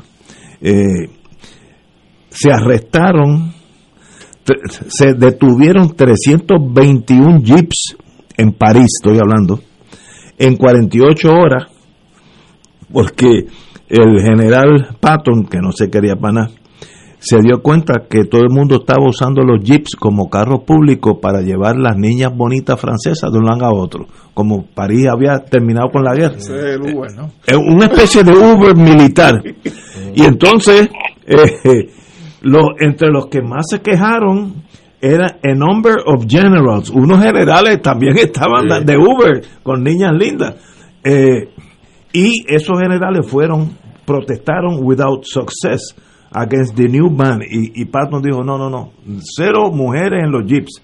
Y de- dejaron esa pobre niña a pie. Que, que yo, fíjate, yo, yo, Fíjate, cosa curiosa. si yo hubiera tenido mi jeep, yo lo hago también. No. En, en estos días que hubo una, una experiencia con un jeep en el condado, precisamente, eh, no tiene que ver con esto que estás hablando, pero que me trae a la, a la mente la experiencia con las turistas que, que todo el mundo vio a través de las redes sociales. Yo estoy loco porque brinquen los precios de los viajes cinco veces para que no vengan esa gente para acá, porque esa gente viene a por 30, 40 pesos, vienen a Puerto Rico y lo que está llegando es eh, bagazo de, caña, tú sabes, una cosa que yo nunca he visto eso ni en Estados Unidos. Eso es de dónde habrán salido esa gente. Hay que hay que tener una una, una, una policía secreta. Pero yo nunca he visto eso en ningún sitio público en Estados Unidos. Sí, Román, pero de- describe para los que no pudimos ver lo del Jeep, ¿qué fue lo que pasó? Dentro de ciertos parámetros de, de cortesía. y, y se ha discutido incluso en, en diferentes medios televisados. el- la- era un, un vehículo Jeep con un conductor varón y habían dos mujeres. eh, parece que venían de la playa, así que estaban vestidas con propiamente para ir a la playa, es decir, en traje de baño muy provocativo y estaban eh, en medio de la avenida Ashford bailando la música del reggaetón que se conoce tanto en Puerto Rico de manera explícita y muy sensual, por decirlo de una manera elegante, eh, a la vista de todos. Eh, y ciertamente, sin, aquello no, no, no, para algunos no habría exposición deshonesta, para muchos sí lo, lo, lo hubo, y la realidad fue que la policía de Puerto Rico, que estaba allí, no hizo absolutamente nada, ni siquiera por indagar, porque andaban sin mascarilla, sin cinturón de seguridad, con el alboroto extraordinario, a pesar de las medidas contra el boceteo. Eh, no no absolutamente nada, claro, se trataba de turistas en el condado. Eh, eso nos da muy mala fama porque eso sale por todo el mundo y la gente va a pensar que esto es el, fin del universo en torno a, a degeneración o lo que sea. Así que bueno para el turismo no es. Así que el turismo y la policía de Puerto Rico debieran, o la policía municipal en San Juan, debieran intervenir porque no, nos hace una un daño. Y, y mire, yo que estuve viajando tanto, a veces no es que la noticia le llegue a Doña Yuya allá en Minneapolis, es que el travel agent, eh, a quien ella llama, mira, yo el- el- estoy cansado del invierno, ¿para dónde me manda? Él, ese travel agent, si vio esa cosa, dice, no, no, para allá, no, yo no voy a mandar a Doña Yuya para allá, váyase para Jamaica o Cayo Hueso, ¿sabe? Así que a veces no tiene que penetrar toda la nación, es que en el mundo de eso, y hay un hay un internet de travel aid o algo por el estilo, que, que se comunican Sí. unos con otros, así que debemos intervenir, intervenir por si no estamos haciendo un, un flaco servicio al turismo futuro que se va a permear cuando esos travel agents no digan no, no, para allá no vayan, porque hay, hay, hay problemas. Y, la señora ni sabe por qué hay problemas, pero no va, se va para Jamaica. Vamos a una pausa. Esto es Fuego Cruzado por Radio Paz 810 AM. Elena es el reflejo del cuidado de un experto. Para ella la incontinencia no es un impedimento. Nuevos pañales Tena Slip Ultra y toallas húmedas con tecnología ProSkin, exclusiva de Tena, con componentes que cuidan y protegen la piel de los adultos para mejorar así su calidad de vida. El cuidado de un experto se nota y se siente en la piel. Solicita muestra gratis en tena.com.pr o llamando al 787-509-7307. Fuego Cruzado está contigo en todo Puerto Rico. Fuego Cruzado, el programa de más credibilidad en la radio puertorriqueña, es ahora la tribuna abierta de análisis noticioso, con diversas perspectivas que exploran el trasfondo de lo que acontece a diario y cómo nos afecta. Escucha Ignacio Rivera y sus panelistas invitados de lunes a viernes en Fuego Cruzado en transmisión diferida a las 10 de la noche por Oro 92.5 FM. Escucha los sábados a las 5 de la tarde para servirte un programa del Colegio de Profesionales del Trabajo Social de Puerto Rico con los temas de interés a la comunidad. Recuerda, los sábados a las 5 de la tarde para servirte por Radio Paz 810. En Oro 92.5 FM, Radio Paz 810 y el Canal 13 estamos trabajando a tono con la emergencia que en estos momentos está viviendo Puerto Rico. Estamos ofreciendo nuestros servicios al máximo con el personal disponible según nos permitan las circunstancias. Si tiene un mensaje para ofrecer a sus asociados, clientes o personal, solo tiene que llamar al 787-349-0000 787-552-0825 787-552-0825 y nuestros empleados le al personal de ventas para atender su necesidad. A nuestros clientes estén en comunicación con su ejecutivo o ejecutiva de ventas que continúan ofreciendo sus servicios como de costumbre. Recuerden los teléfonos 787-349-7949 y 787-552-0825. Y ahora continúa Fuego Cruzado.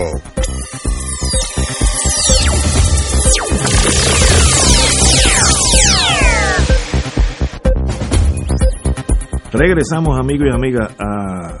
Acaba de salir una noticia que me alegra mucho dentro de la tragedia, que es la familia de George Floyd, el señor de ascendencia africana que la policía de Minneapolis lo mató eh, poniéndole la rodilla y el peso de un policía en el cuello a un señor que estaba ya esposado. Acaba de transigir un caso con la ciudad de Minneapolis por 27 millones. Eh, como todos sabemos, este, este asesinato fue filmado hablan, en, colores eh, y él estuvo en la, su rodilla en el, cue, en el cuello de este señor Floyd en el piso y con esposado durante 8 minutos y 46 segundos y por tanto lo asfixió. Obviamente el policía es un cretino con un entrenamiento mínimo porque debiera saber un poquito más de lo que es la anatomía del ser humano, pero eso ya es historia. 27 millones en una acción civil.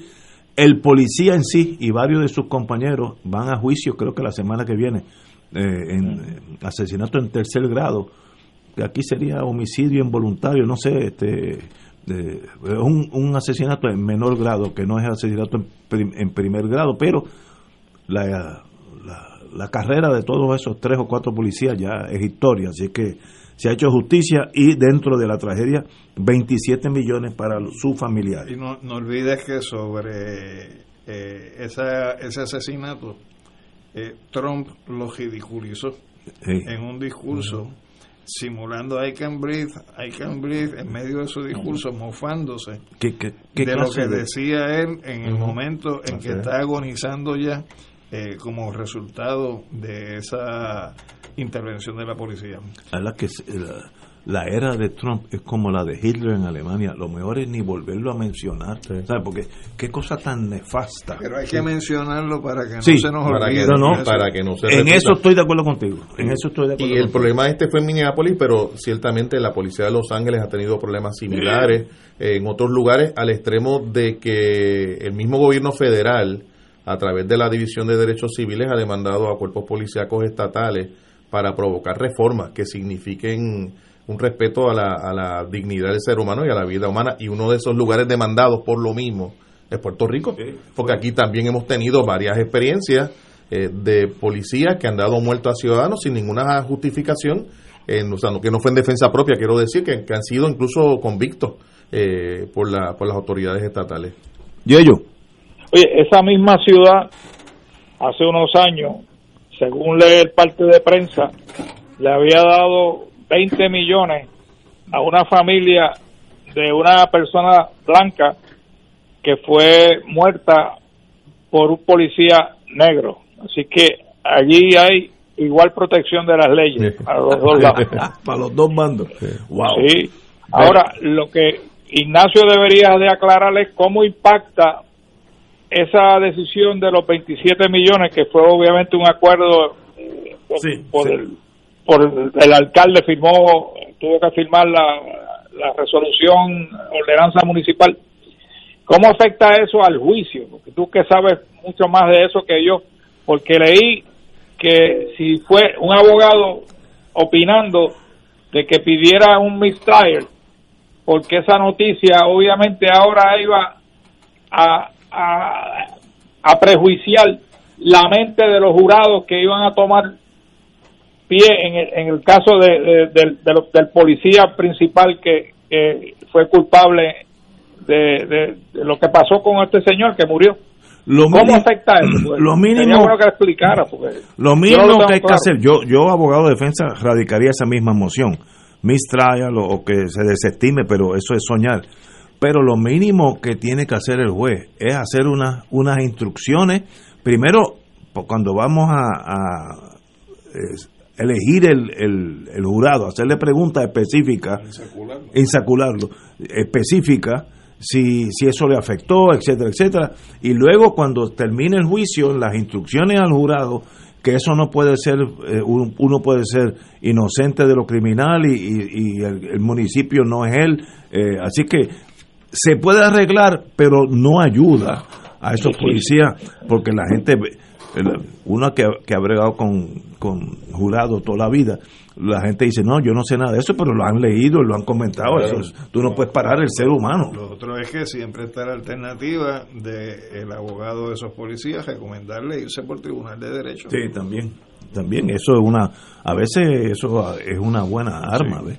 Sí, sí, es que el caso llega a veces los méritos, porque muchos de estos casos penales terminan con Ah, acuerdo, en- entre las partes, ¿verdad? Entre la fiscalía y el acusado para un delito menor incluido y que haya menos exposición Fíjate, yo, yo creo que no va a haber eso, que es lo, sería lo lógico y lo inteligente, porque ahí hay unas, unos odios entre esos policías y ese pobre infeliz, raciales, que van más allá de la lógica. La, la lógica sería hacer, vamos, vamos a sentarnos Pero y llegar a un no, no le- acuerdo. No le llames infeliz.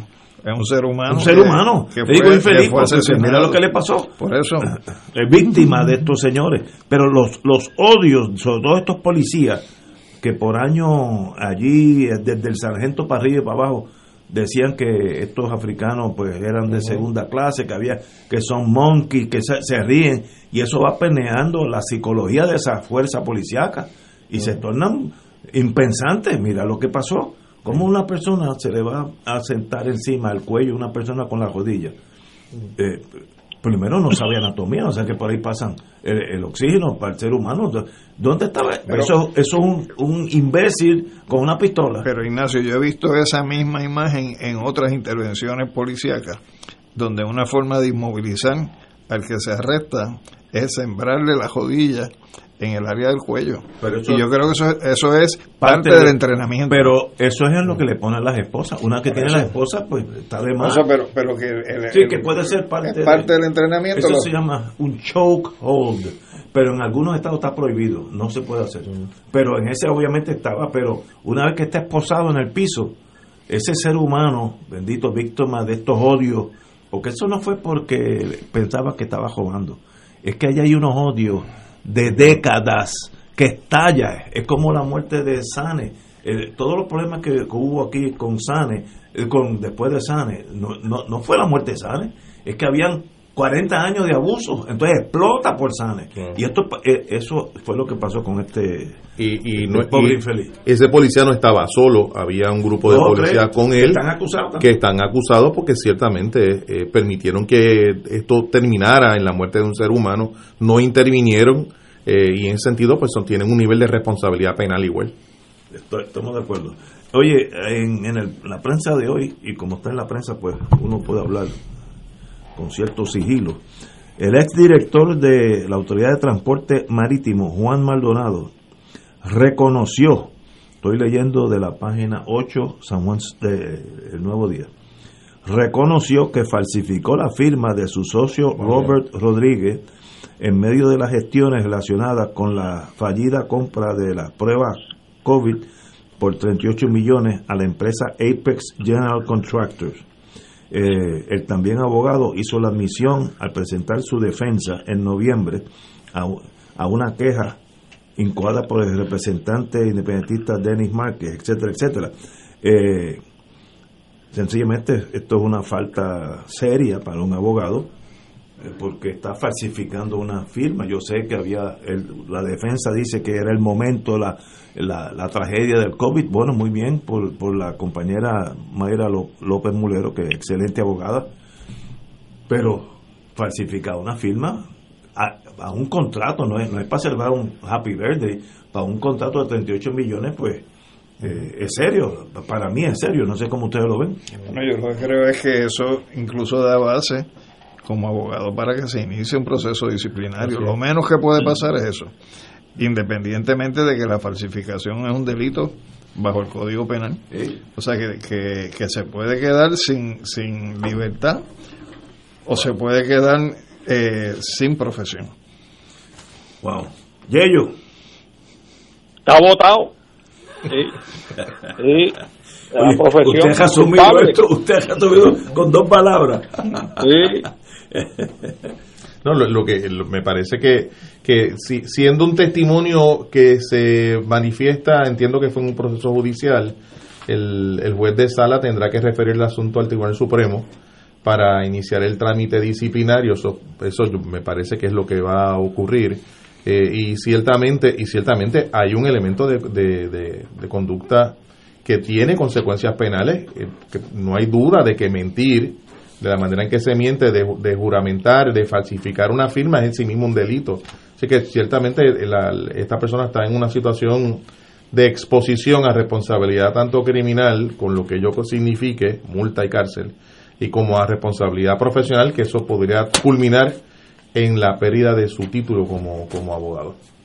Sí, pero levanta también la pregunta, Ignacio, ¿qué ha pasado con la investigación o el procesamiento de estas personas que estuvieron envueltas en la compra de las pruebas del COVID por 38 millones de dólares? Yo no he sabido más nada sobre ese particular. Yo creo que, si bien recuerdo, el secretario de Justicia nuevo, el compañero Emanuel, indicó que sí, lo estaban eh, investigando, asesorando. Lo dijo hace como dos semanas más o menos, si bien recuerdo. Así que todavía está en fiscalía. En, bueno, en fiscalía. Eh, el dinero lo devolvieron. Sí, sí, bueno, sí, sí. Porque yo escuché una entrevista donde se cuestionó No, no, de no, que no. eso todavía no se había devuelto. No, no. el- Sí, escuché eso también. Pero de Puerto Rico no salió el dinero. No, no, no. Lo que- tiene el Oriental, lo, lo tuvo el Oriental. Porque el, un oficial del Oriental dice, espérate, si esta, esta cuenta es como la de Ignacio, que lo único que tiene son 500 pesos y ahora tiene 38 millones. Sí, y sí, él pero- detuvo el, el pero- transferir. pero- sí, pero eh, hay un dinero que está vinculado a esa transacción que se supone se haya devuelto al quedar nulo el contrato y en la entrevista que yo escuché en la radio, el funcionario lo que decía, eh, que creo que era un funcionario del Departamento de Salud, que ese dinero no había sido todavía devuelto. Bueno, no hay razón para no devolverlo porque el, el mismo oficial del banco, quien no sé quién es, pero merece la medalla del Congreso, detuvo esa una vez que ese dinero tú le das a una tecla y lo mando, lo envías al Bank of London, esa misma noche de ahí brinca al Banco Checoslovaquia y por la tarde está en Sudamérica. Eso es, ese dinero, esos 38 millones jamás hubieran aparecido. Yo cogí hasta un curso en Nueva York sobre eso y es en horas, puedo brincar 3, 4 bancos, en horas. Así que, ahora, una vez que el banco, el banco no se puede dar con ese dinero porque es del Sí, Estado. pero, pero en la entrevista hay una partida que, que está separada de esa, donde eh, salud, el funcionario de salud decía que no había sido devuelto a esa fecha. Bueno, que, que nos corrían, si alguien sabe de eso, este, porque de verdad, digo, la lógica es que ese dinero está claro que es del Estado. Por supuesto. Sí, pero yo escuché la misma entrevista de, de Alejandro. Bueno, que alguien, si alguien sabe, eh, que nos detengan. Tenemos que ir a una pausa, amigo.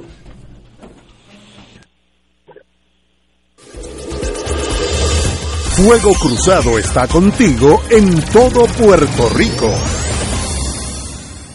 En Buenos Días Familia, por Radio Paz 810 AM, a las 10 de la mañana de lunes a viernes, acompañas a Judith Felicie en una agenda de interés para ti, de lo que quieres escuchar, aprender y disfrutar. Comparte con sus invitados, como el doctor Edgardo Rosario Burgos y su consultorio radial, la psiquiatra María Teresa Miranda en Familia, Crisis y Soluciones, y la doctora Ada Rosabal hablando de fe, el periodista Javier Santiago con lo mejor de la cultura popular entre muchos temas. Buenos días familia, de lunes a viernes por Radio Paz 810 AM. Radio Paz te ofrece el mejor motivo para levantarte temprano y disfrutar el comienzo de un nuevo día de lunes a viernes con Enrique Liboy y Radio Paz en la mañana. La dosis perfecta de noticias, deportes y éxitos musicales de todos los tiempos, humor y curiosidades, calendario de actividades y tus peticiones musicales musicales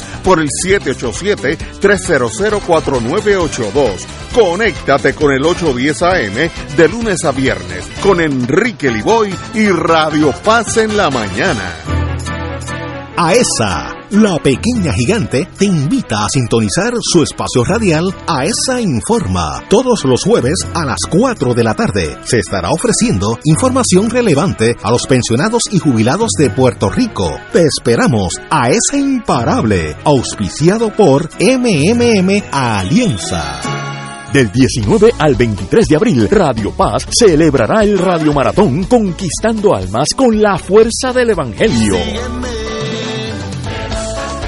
para orar en la Pascua por las intenciones de nuestros radioescuchas y recaudar fondos para seguir transmitiendo la palabra de salvación a través de nuestras ondas y proclamando el Evangelio de Cristo por todos los rincones donde llega nuestra señal. Contamos con tus llamadas y contribuciones accediendo al ATH móvil de Radio Paz. Como dice Marcos 16:15, vayan por todo el mundo y proclamen la buena nueva. Contamos con tu generosa aportación del 19 al 23 de abril en el Radio Maratón de Radio Paz 810 AM, donde ser mejor es posible. Fuego Cruzado, el programa de más credibilidad en la radio puertorriqueña, es ahora la tribuna abierta de análisis noticioso, con diversas perspectivas que exploran el trasfondo de lo que acontece a diario y cómo nos afecta. Escucha Ignacio Rivera y sus panelistas invitados de lunes a viernes en Fuego Cruzado en transmisión diferida a las 10 de la noche por Oro 92.5 FM. Y ahora continúa Fuego Cruzado.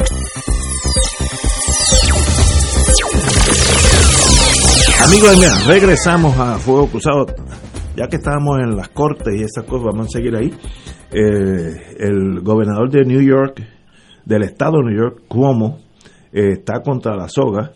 Hay 59 legisladores estatales que han pedido que se re- resign, que renuncie, porque hay unas acusaciones de varias damas eh, en torno a actuaciones impropias de este señor y ahora mismo salió en la prensa que los senadores federales, Senate Majority Leader Chuck Schumer, que es demócrata, y US Senator Kristen Gillibrand también solicitaron al gobernador Andrew Cuomo a renunciar, eh, indicando que no le está haciendo mal daño al Partido Demócrata con, quedándose en esa posición.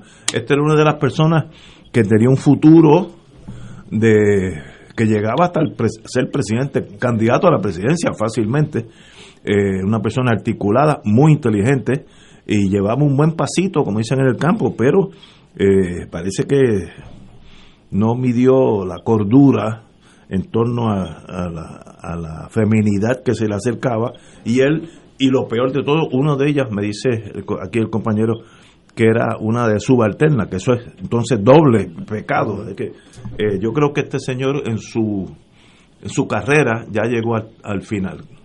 No, yo creo que en, en Estados Unidos, quizás con la excepción de Trump, que se ufanaba de ese tipo de comportamiento y, las libró, eh, en Estados Unidos eh, eso es una situación que son muchos los que han pasado por ella y muchos han tenido consecuencias.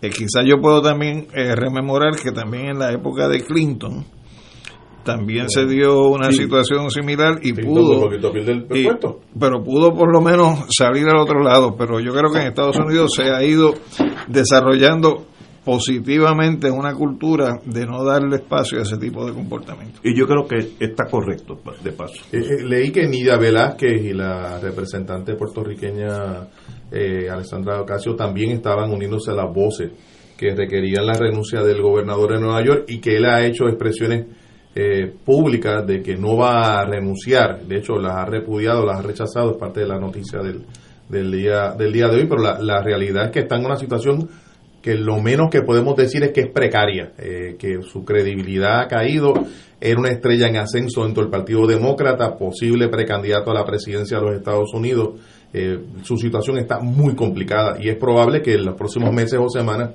termine renunciando al puesto del gobernador del estado de Nueva York. Yo, ¿cómo tú lo ves?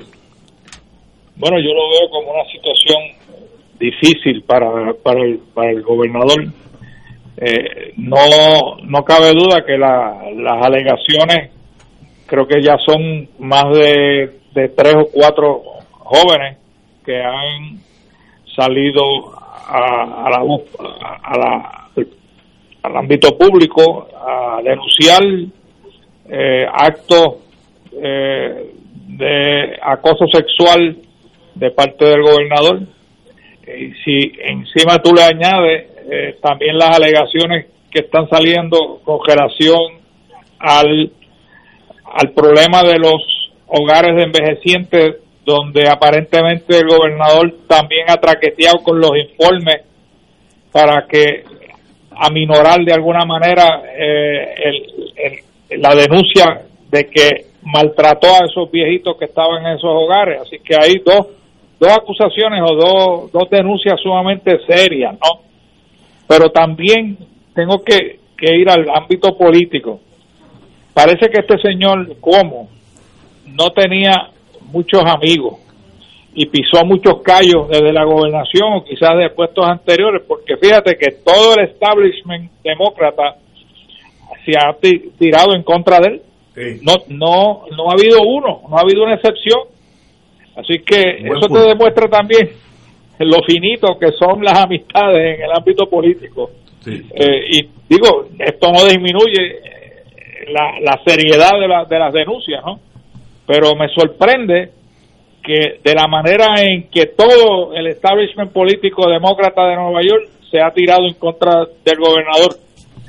Eh, y cuando tú contrastas con Trump, eh, es, sumamente sorpresivo, ¿no? Sorpresivo porque Trump hizo cosas y dijo cosas peores. Pero no, no, mil veces peores, unas cosas que no se pueden ni mencionar en esta estación. Y con todo eso los republicanos como que no le hicieron caso. Eh, pero eh, como yo creo que está con sus días contados, eh, una persona que apuntaba a ser presidential material, que estaba en esa en esa escalera que donde llegan bien altos, así que y buen amigo de Puerto Rico, ¿no? Porque había venido aquí y había puesto y ha dado muchas ayudas después del huracán, etcétera, etcétera. Oye, y como nos quedan unos minutos solamente, aquellos que son compañeros cubanos, en el 1952, hace dos días, 10 de marzo, no hoy 12 de marzo, eh, eh, un señor que se llamaba Fulgencio Batista se apoderó del gobierno de Cuba hace dos días, el, miércoles. Un ex sargento. Un ex sargento, y fue el general Fulgencio Batista 1952 duró siete años porque en el 59 terminó como Conchalo la Aurora la, la, guerra, la guerra que sube a, Fidel Castro y a Che Guevara y a, eh, Camilo Cienfuegos todos esos eh, señores al poder así que eh, eso fue hace dos días y para que vean que las cosas chiquitas pueden traer cosas grandes. En el 1930 Mahatma Gandhi comienza una caminata de 200 millas, 300 kilómetros aproximadamente, para protestar, eh, protestar dado que Inglaterra tenía el monopolio de la sal en la India y le vendía sal a los, a los indios hindúes, cosa que parece absurda, pero en aquellos años así era, había un monopolio, nadie podía vender sal excepto la corona inglesa en la India, sal de la India, pues era de Inglaterra. Y empezó esa marcha, se le fue añadiendo gente a través de esos 200 kilómetros, de 300 kilómetros. Cuando llegó a la playa eran miles de miles de los indios, eh, hindúes o indios. de las dos de, las dos, de los indios que, que ahí comenzó esa marcha hacia la liberación de, de que termina en el 45 eh, 46 cuando eh, Inglaterra libera, no, 48 cuando libera a la India. Compañero, usted que es el historiador bona fide de este outfit. Pues nada, yo este quiero aprovechar este espacio, si tú me lo permites, Ignacio, para anunciar Ah, vi- eh, que sí. hay una Sí, sí. publicación. Espérate, espérate, espérate, Un déjame nuevo, un déjame- nuevo hijo de Alejandro Torres No, déjame a mí. El pensamiento ostoniano, Ostosiano. ostosiano, su vigencia en el siglo XXI, por Alejandro Torres Rivera, compilia- compilación de varios ensayos. Eh, un libro que me acaba de entrar, me lo leeré, ya volveremos, a próxima vez que nos veamos, a- hablaremos de él.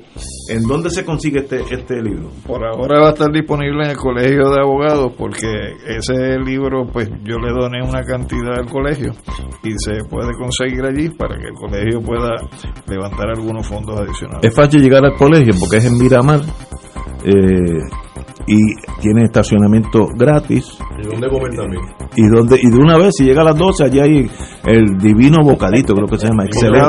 Bocado divino. Bocado divino, excelente. en- en- Y ellos, la copia tuya está reservada. Sí. Ah, gracias. Y, y tiene, y tiene cuenta con un prólogo del, del compañero Héctor Serrano Mangual, que en paz descanse, pasado segundo presidente del, del colegio, que falleció eh, entonces, recientemente. recientemente, sí. sí. Sí, eh, que me parece que, que es una aportación muy, muy de una persona que queremos y recordamos con mucho cariño. Excelente, pues te felicito Alejandro, usted es un escritor de largometraje, así que un privilegio y cuando nos veamos hablamos de este libro. Señores, Oye, la próxima vez, que será después del 19 de marzo, Exacto. estaré presencial. Ah, qué. María, qué bueno. Tendremos oportunidad de saludarte. Oye, qué bueno. Lo- logramos la inmunidad de rebaño aquí adentro.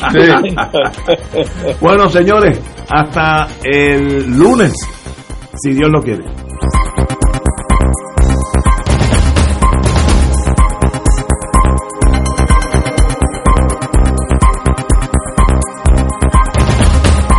Esta emisora y sus anunciantes no se solidarizan necesariamente con las expresiones vertidas en el programa que acaban de escuchar.